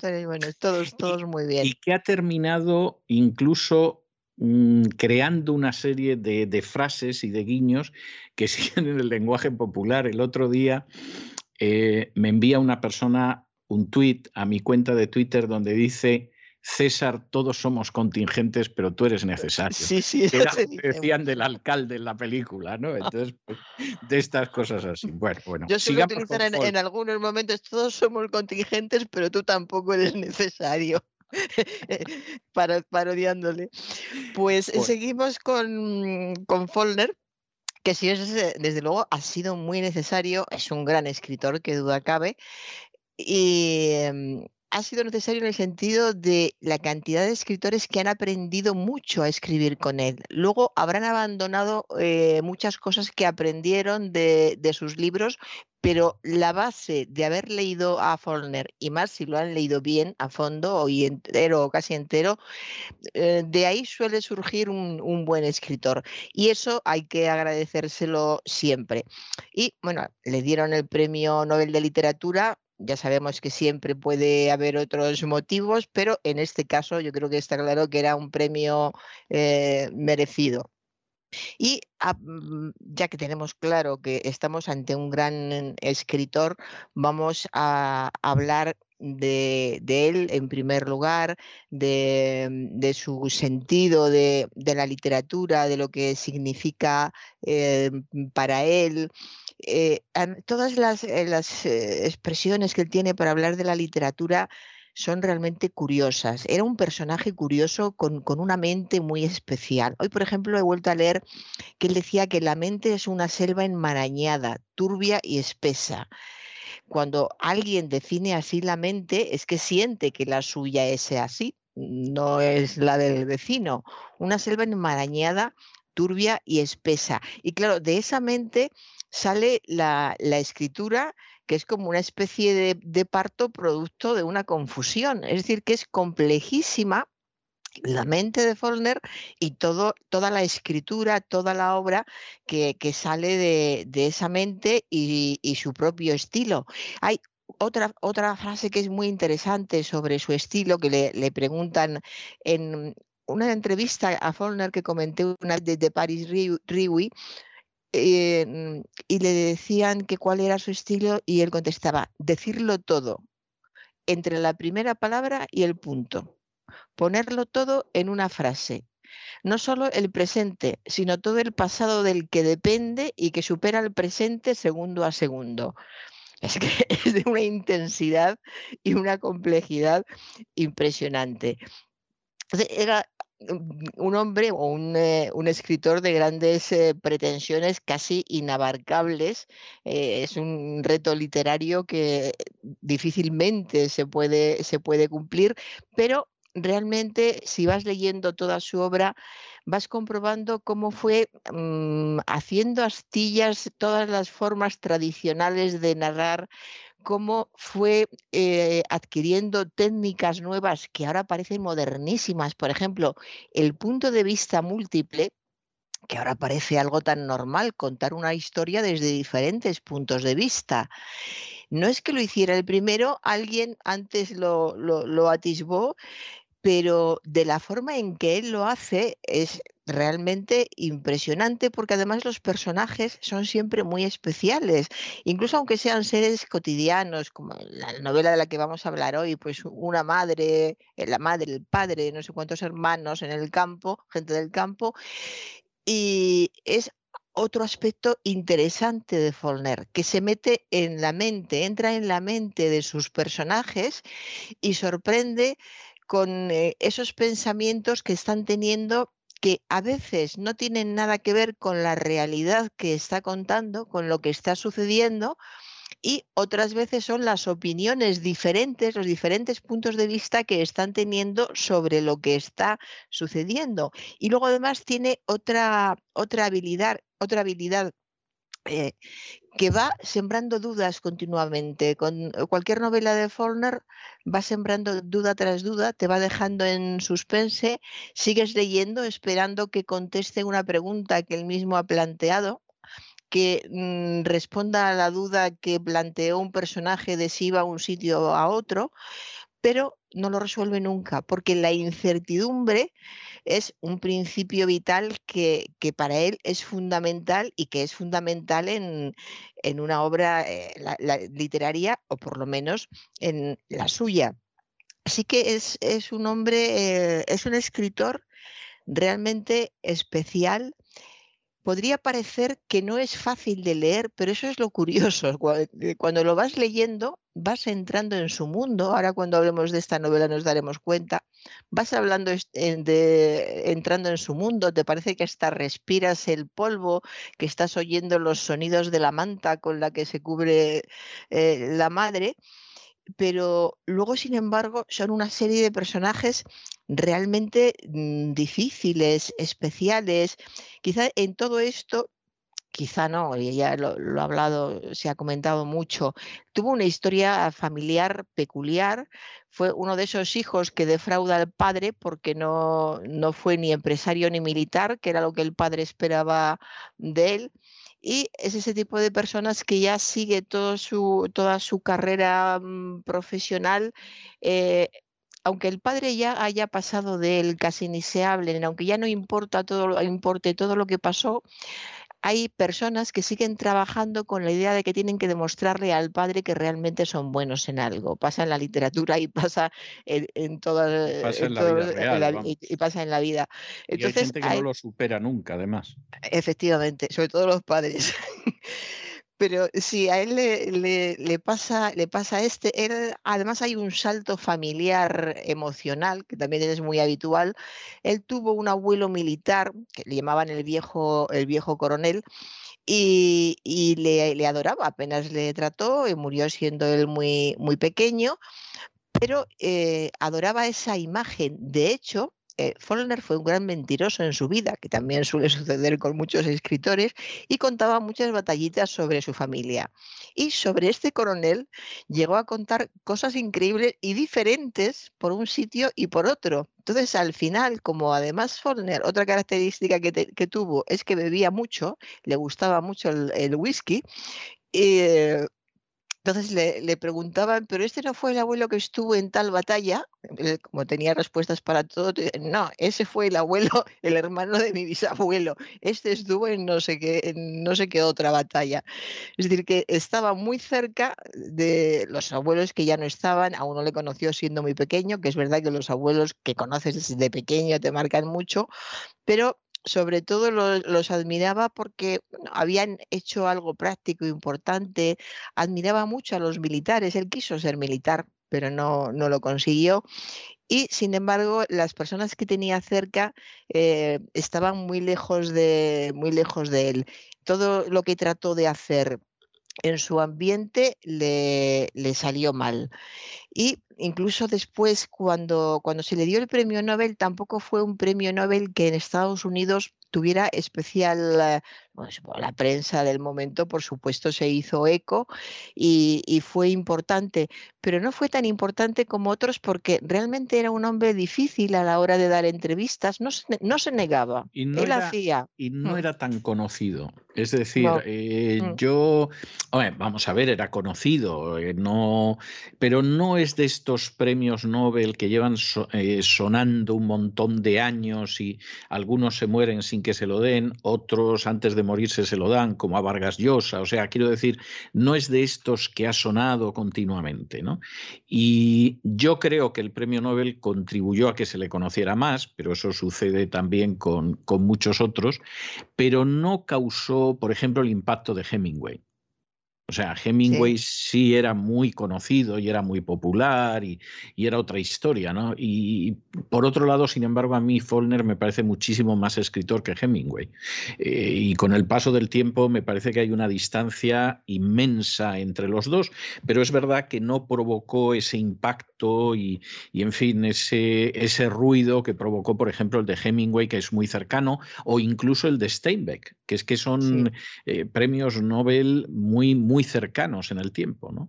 Sí, porque eran personas más con bueno, lo de Hemingway es que él era una promoción andante por donde iba, ¿no? Pues se le conocía en todas partes, dejó huella en, muchos países, se le apreciaba también gran bebedor, por, por cierto. Steinbeck había hablado de, de, de, la Gran Depresión y entonces yo creo que eso le acercó muchísimo a la gente porque fue una etapa terrible y todas sus novelas que hablan de esa época, de esa gente que literalmente se moría de hambre, que se quedaron sin casas, eso le acercó al, público y también se le veía de otra forma. Pero Follner es que además le, le gusta apartarse. A veces se tiene la sensación de que le gusta ser antipático, por ejemplo, en esta entrevista que le, que le, le hizo esta revista tan famosa que solamente entrevistaba a grandes escritores, estuvo realmente antipático. Incluso hay, un momento en que el, periodista se lo, se lo dice y él contesta con, con evasivas y le viene a decir si le parezco antipático, váyase, que quiere que le diga, ¿no? Algo, algo por el estilo. Es decir, que es, es un hombre eh, difícil. Y cuando hay un momento en que el periodista está ya un, eh, un poco desgastado, un poco quemado de, la, de, la, entrevista y le dice que, bueno, que le confirme si es verdad que él es incapaz de escribir sin, sin, bourbon, sin bourbon. Y él contesta muy seco, Da igual que sea bourbon, me basta con whisky, mucho whisky es lo que necesito. Escríbalo, escríbalo, como diciendo, no se crea usted que me va a chantar por lo del bourbon y además no es bourbon, es mucho más fuerte, es, es whisky. Y él eh, le dice, cuando le, le, pregunta también por, Cuál, cuál, es su método para, para, para escribir eh, tanto, qué es, lo, qué es lo que hace pues lo que hace es el 95% escribir y el 5% restante escribir. Son todas respuestas de este tipo y los comentarios del periodista van en el sentido de qué difícil es hacer una entrevista a este hombre y si es difícil hacerle una entrevista y estar con él una hora, lo que debe ser vivir o, tenerle cerca. Así que un hombre con con una capacidad genial mm, para, escribir, porque hay muchísimos métodos de escritura, muchísimas formas de escritura que, ahora son, son, habituales, surgen de él, surgen de, de Follner. Como se han ido volviendo tan habituales, ya ni, nos fijamos, pero por ejemplo en los talleres de escritura es siempre un recurrente.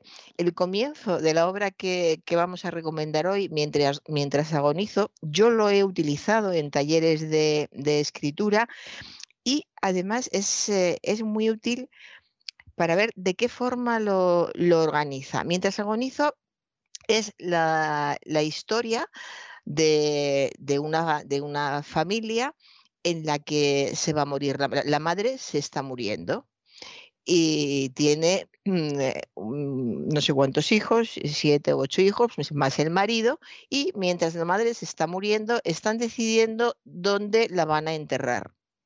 La madre quiere que la entierren en un sitio determinado. Y los hijos, cada uno quiere un sitio diferente y el marido también otro diferente. Entonces, Follner lo que hace es ir dando paso, poniendo el nombre de cada uno de ellos. Empieza el libro con mm, Dar. Dar es uno de los hijos.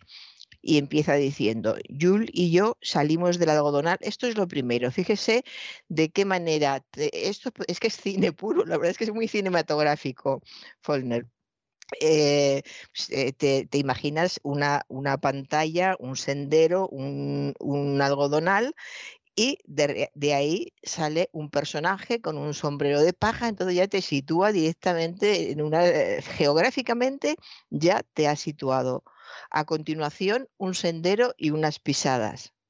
Y después van apareciendo eh, un cobertizo, es decir, te va situando en, en, el campo del sur de Estados Unidos a base de imágenes, imágenes mientras lees si fuera en la, en la pantalla sería mucho más lógico, claro, de las pantallas están para eso, pero aquí es todo a base de, palabras y en un son cortísimos capítulos, eh, sería un par, no, no llega a página y media sería.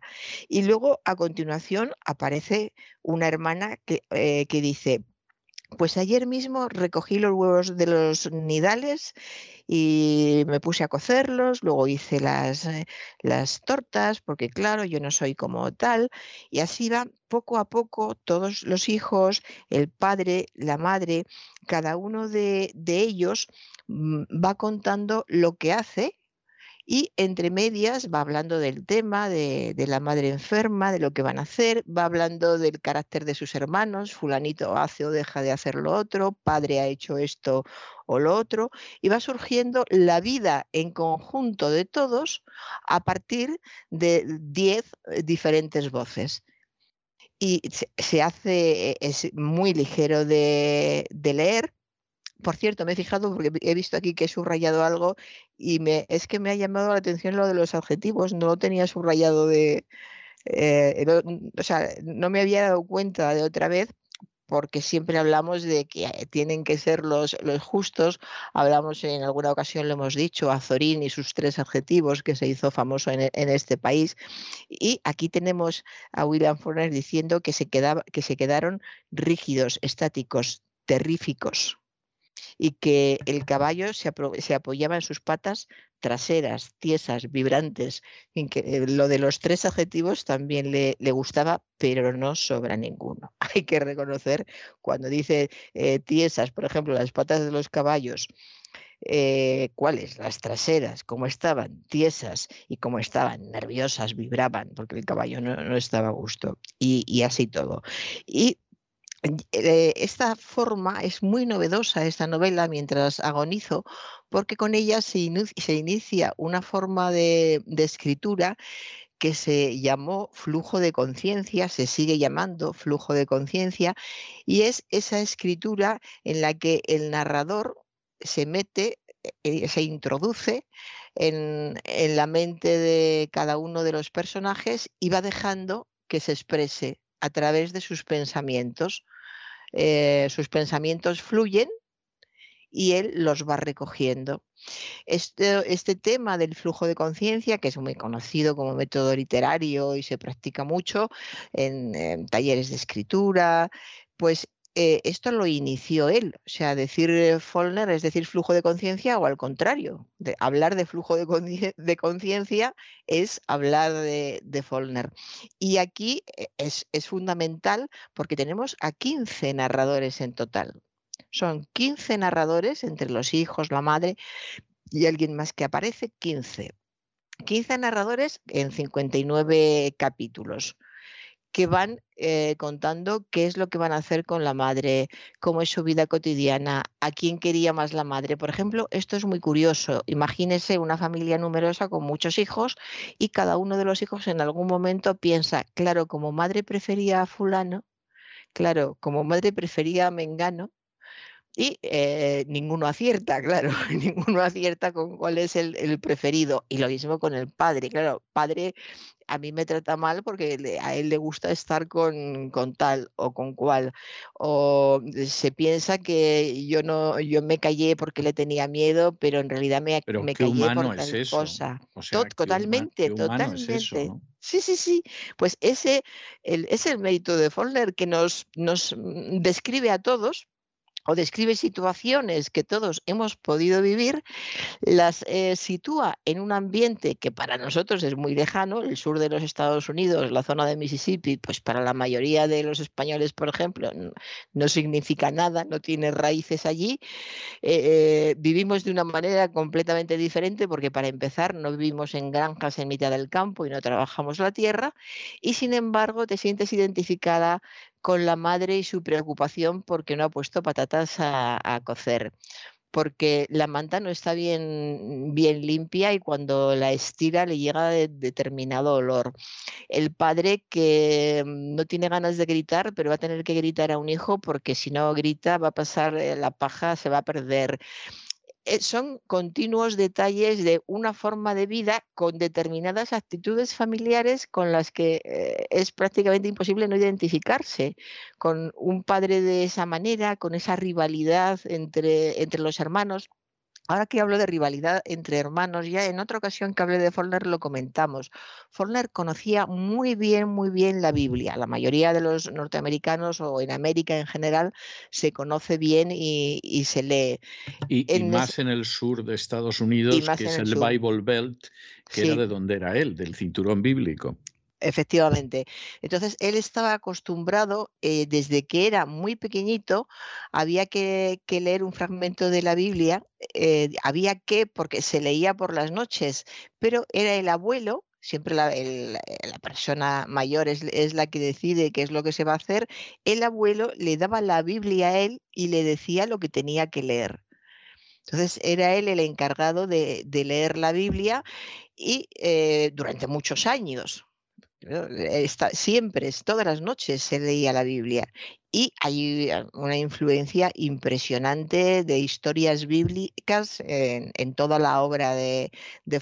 Se nota, como usted dice, también en, otros autores norteamericanos, pero yo creo que en quien más se percibe esta influencia bíblica es en Faulkner y con, y con diferencia. De modo que todo, todo esto Va, surgiendo para crear esta historia de la mujer de un humilde granjero de Mississippi, la mujer que se llama eh, eh, el granjero que es, un buen hombre y ella pues no sabemos muy bien, no son ni buenos ni malos. Faulkner te deja siempre la sensación de que sus personajes son lo que pueden ser, es que no pueden ser de otra cosa. Están condicionados por la manera en que viven, la manera en que trabajan, por la educación que han o no han recibido. Entonces, hacen lo que pueden con lo que son.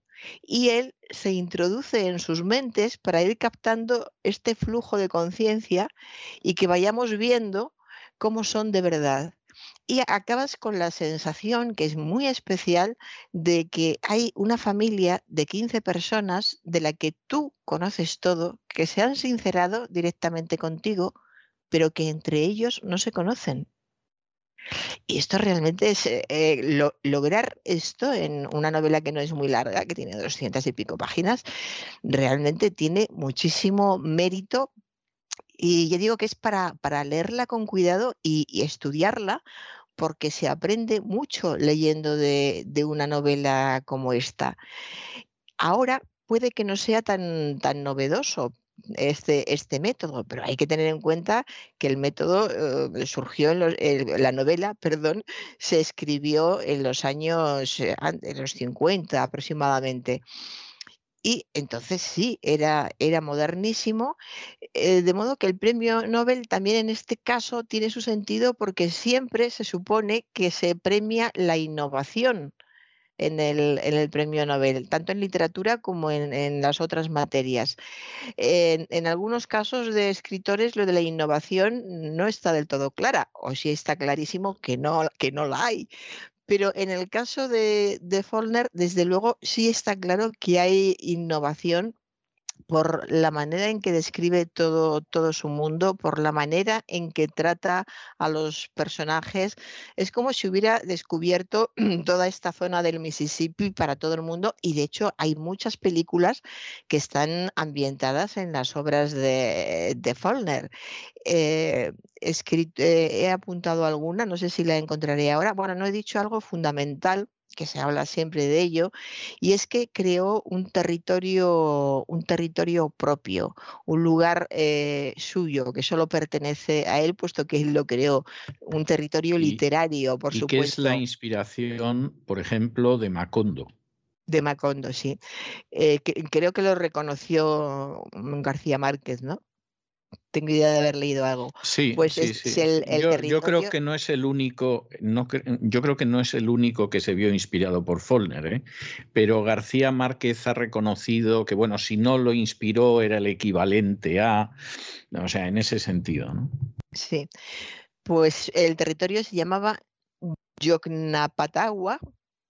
Yocnapatagua, más o menos, porque es un nombre difícil para, nosotros, y pertenecía a un condado de, del Mississippi que tenía la capital en, Jefferson. Jefferson estaba, eh, está todo alrededor de, este escritor, eh, todo, todo coincide, porque Jefferson en esa época era una ciudad totalmente decadente que tenía la economía eh, totalmente hundida. Los edificios de, las familias importantes se caían de, viejos, se caían las, fachadas. Era un inmenso territorio, por Estados Unidos, terreno parece que siempre hay, todo es grande, pero había poquísimos eh, habitantes. Y eh, había muchísimo terreno, pero arenosos terrenos arenosos cubiertos de matorrales en los que no puedes hacer nada, no se puede construir en terrenos arenosos e incluso no se puede ni, ni pasear en ese tipo de terrenos. De modo que es eh, esa sensación de estar en un lugar con muchas posibilidades, pero que en realidad no, no tiene ninguna. Podría tenerlas sí y cuando ves todo lo que habría que hacer te das cuenta de que no, estás en un lugar enorme que pudo haber sido otra cosa, pero llega el momento en que tienes que reconocer qué es lo que es y las posibilidades son, son mínimas y la vida es terriblemente difícil, la pobreza, más que pobreza es, es miseria, es impresionante y cuando todo esto se lleva a, la, a una forma de vida familiar es igualmente duro, pues significa pelearse a ver quién come más patatas cocidas, porque a lo mejor el, hermano que tienes al lado ha comido una patata cocida más que tú. Significa que la madre se mate a, trabajar y acabe pareciendo una vieja cuando solo tiene treinta y tantos años. Antes de, los cuarenta ya parece una anciana. Que el padre esté siempre de, mal humor. Incluso hay un doctor que es un personaje muy, muy positivo, el doctor Peabody, que me hace gracia este adjetivo, porque es, perdón, este, este apellido, porque parece muy de película, el doctor Peabody. Pues el doctor Peabody, que es el que atiende a la, a la madre, se, escandaliza de la forma en que, en que viven, de que haya un, hijo que se ha roto la, pierna y no le hayan hecho ni caso, han seguido andando y el otro ha seguido con la pierna rota detrás como ha podido. Son de una crueldad, pero no hacen estas cosas por crueldad. Eh, es como si fueran mm, no quiero decir animales, pero coloquialmente es lo que diríamos, como si les faltara un, salto que dar para ser realmente humanos bueno, son personas, pero quizá les falta humanidad. Retiro lo de animales, aunque es lo que espontáneamente diríamos todos mientras vamos leyendo algunos pasajes de, este libro. Entonces, es, eh, es todo muy, muy, desagradable, una, una, muy desagradable en cuanto a la forma de vivir, dificultoso diría yo. Todo está lleno de dificultades todo está lleno de, mm, de rabia. Por ejemplo, la de veces que maldicen al padre por haberlos engendrado, tanto la, a hijas e hijos, eh, todos. Hay un, en algún momento, como es con el padre con quien tienen encontronazos, la madre está enferma y débil en la cama y tienen encontronazos con el padre porque además tiene un carácter muy, muy fuerte. Y le maldicen con, con unas palabras eh, realmente muy duras. La violencia eh, eh, parece que está eh, surgiendo o a punto de surgir en cualquier momento. Es decir, que no hay nada parece que no hay nada a lo que agarrarse, que no hay nada que sea verdad y que les importe, que no hay palabras que les sirvan en ningún momento, esas palabras precisas mm, para, para indicar que se preocupan por ti, que, que quieren que estés mejor, que, van a hacer el esfuerzo de traerte algo de comer, aunque sea difícil. Todas esas cosas que parecen tan habituales entre seres humanos que conviven, que se tienen cariño, todo eso falta en, esta familia. Y todo eso lo vas descubriendo además por los pensamientos de cada uno respecto a los otros y respecto, o sea, respecto a cada uno individualmente y en conjunto. De modo que es realmente interesante y, curioso. De hecho, se le ha comparado también eh, a él y en concreto a esta novela con La náusea de, de, Sartre, porque se la considera una novela muy existencialista, muy pesimista en todos los aspectos de, de la realidad, transmite esa idea de que mm, la vida eh, es algo de lo que no se puede esperar nada. Esa idea de Sartre de la vida como un desgraciado accidente, que una de sus eh, de sus frases más es una de sus frases más repetidas. De sus afirmaciones sí, más repetidas, efectivamente, sí. Pues eh, esa, esa idea parece que transita por no sé si por toda por toda la obra, probablemente sí, pero desde luego por esta novela transita.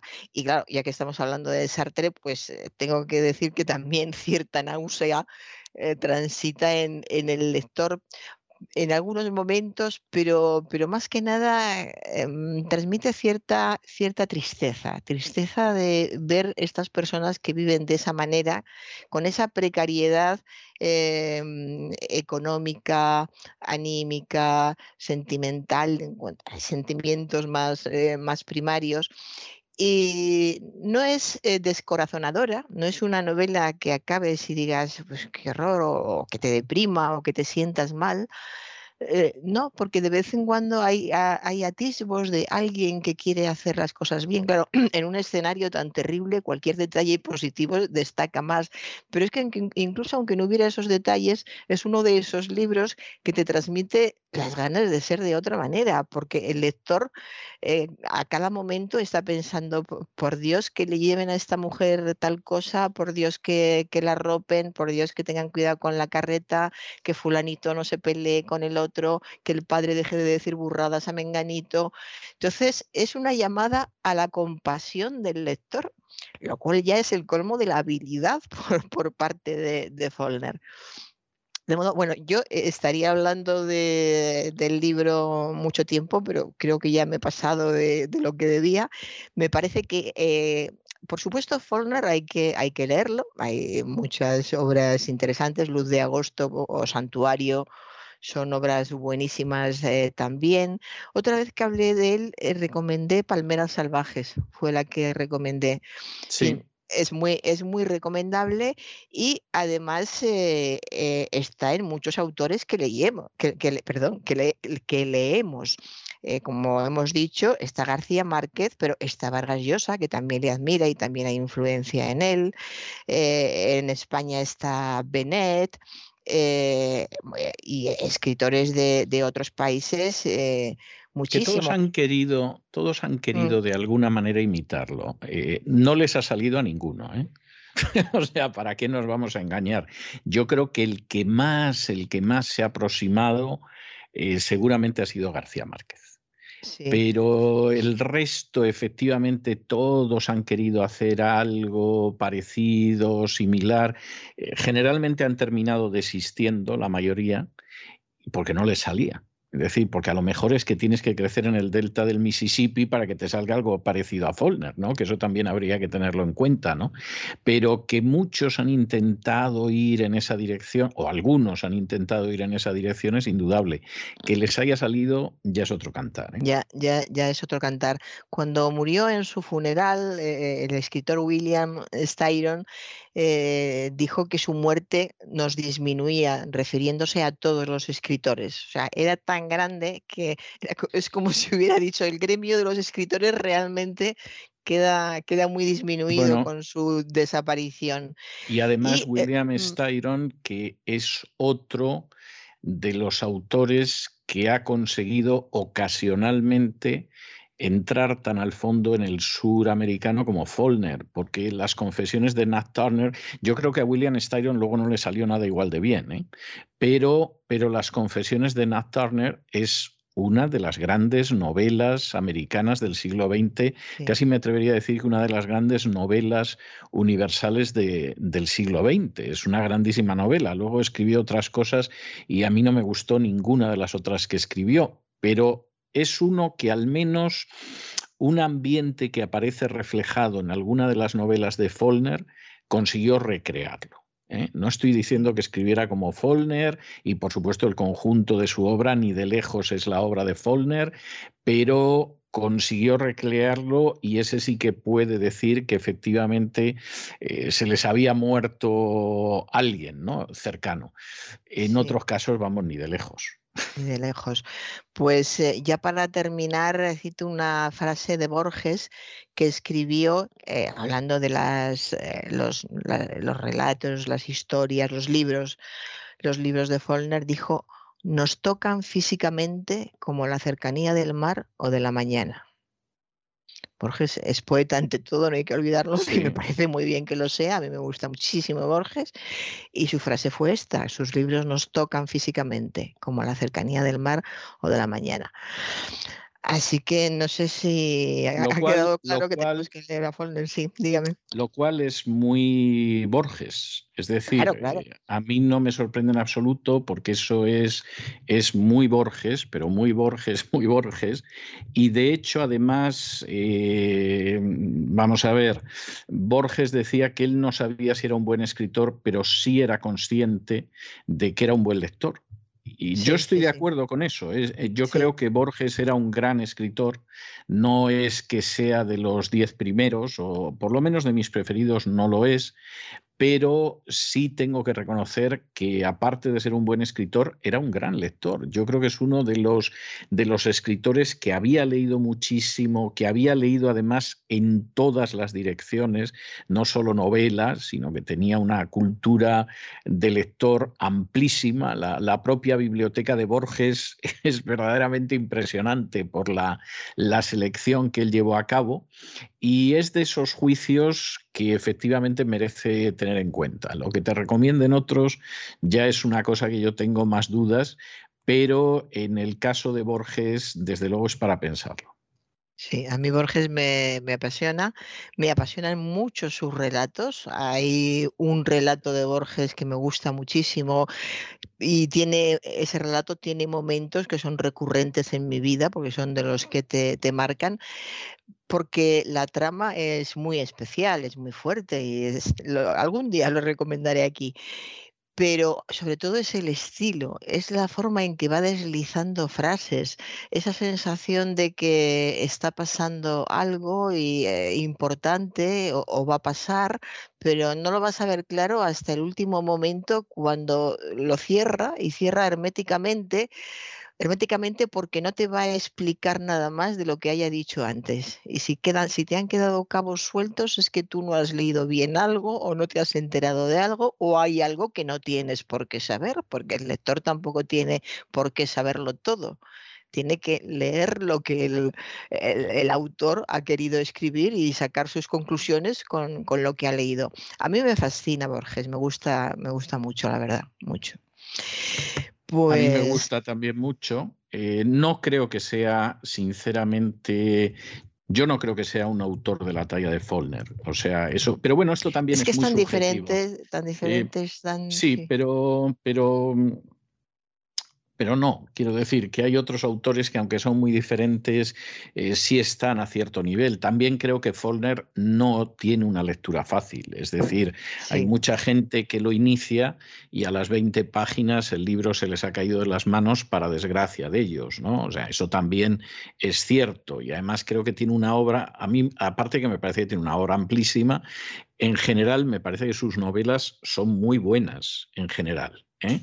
Incluso algunas de las poco conocidas para mí son de las mejores, porque claro, todo el mundo de lo que te hablas del ruido y la furia, o el sonido y la furia, según la traducción. ¿no?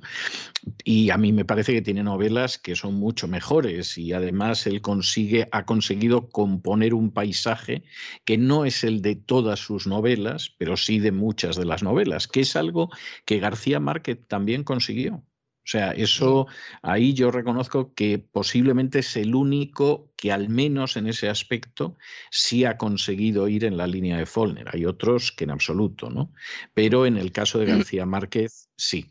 Bueno, como estamos en el delta del Mississippi, yo le voy a dejar con un blues del Mississippi, con el famosísimo. Nos falta, nos falta el, infantil, pero si quiere, ya que estamos. Ah, no, no, no, no, por favor. No, pero lo, Podemos, lo, Podemos, dejar por la semana que viene, ya que estamos tan de lleno. No, en Follner para no romper la armonía. Fíjese, yo hasta se me ha pasado el infantil precisamente porque estábamos metidos en Follner, pues se lo agradezco mucho.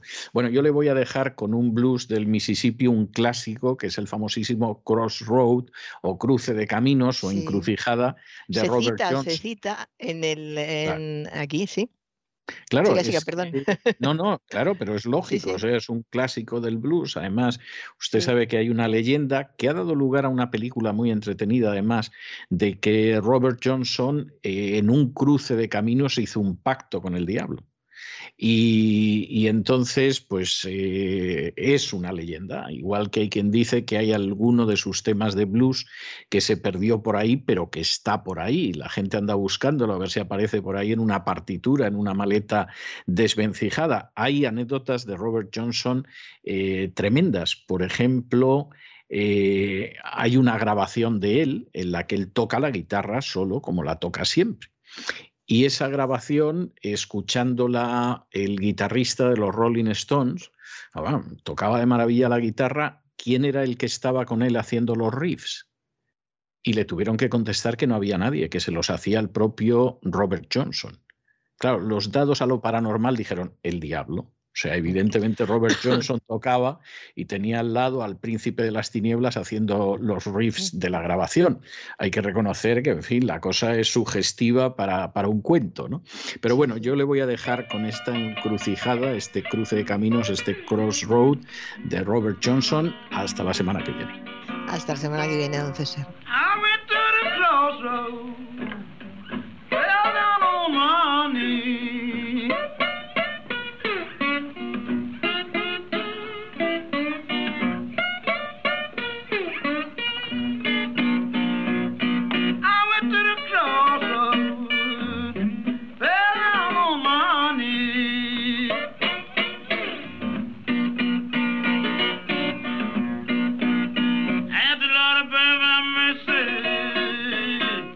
con este blues absolutamente enigmático, misterioso, casi paranormal, que es el Crossroad de Johnson, hemos llegado al final de nuestra singladura de hoy del programa La Voz.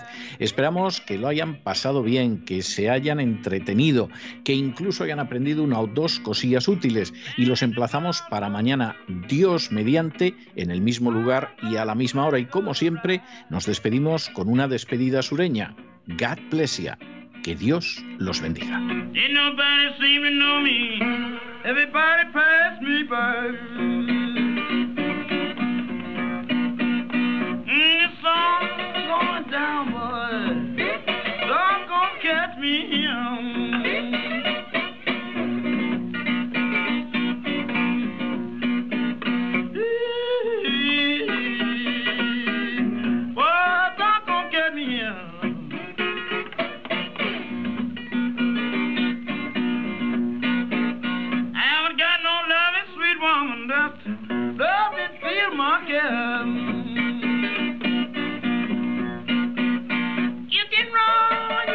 Programa La Voz es una producción de Artorias Incorporated y al amparo del derecho a la libertad de expresión no se hace responsable de las opiniones vertidas en el curso del mismo.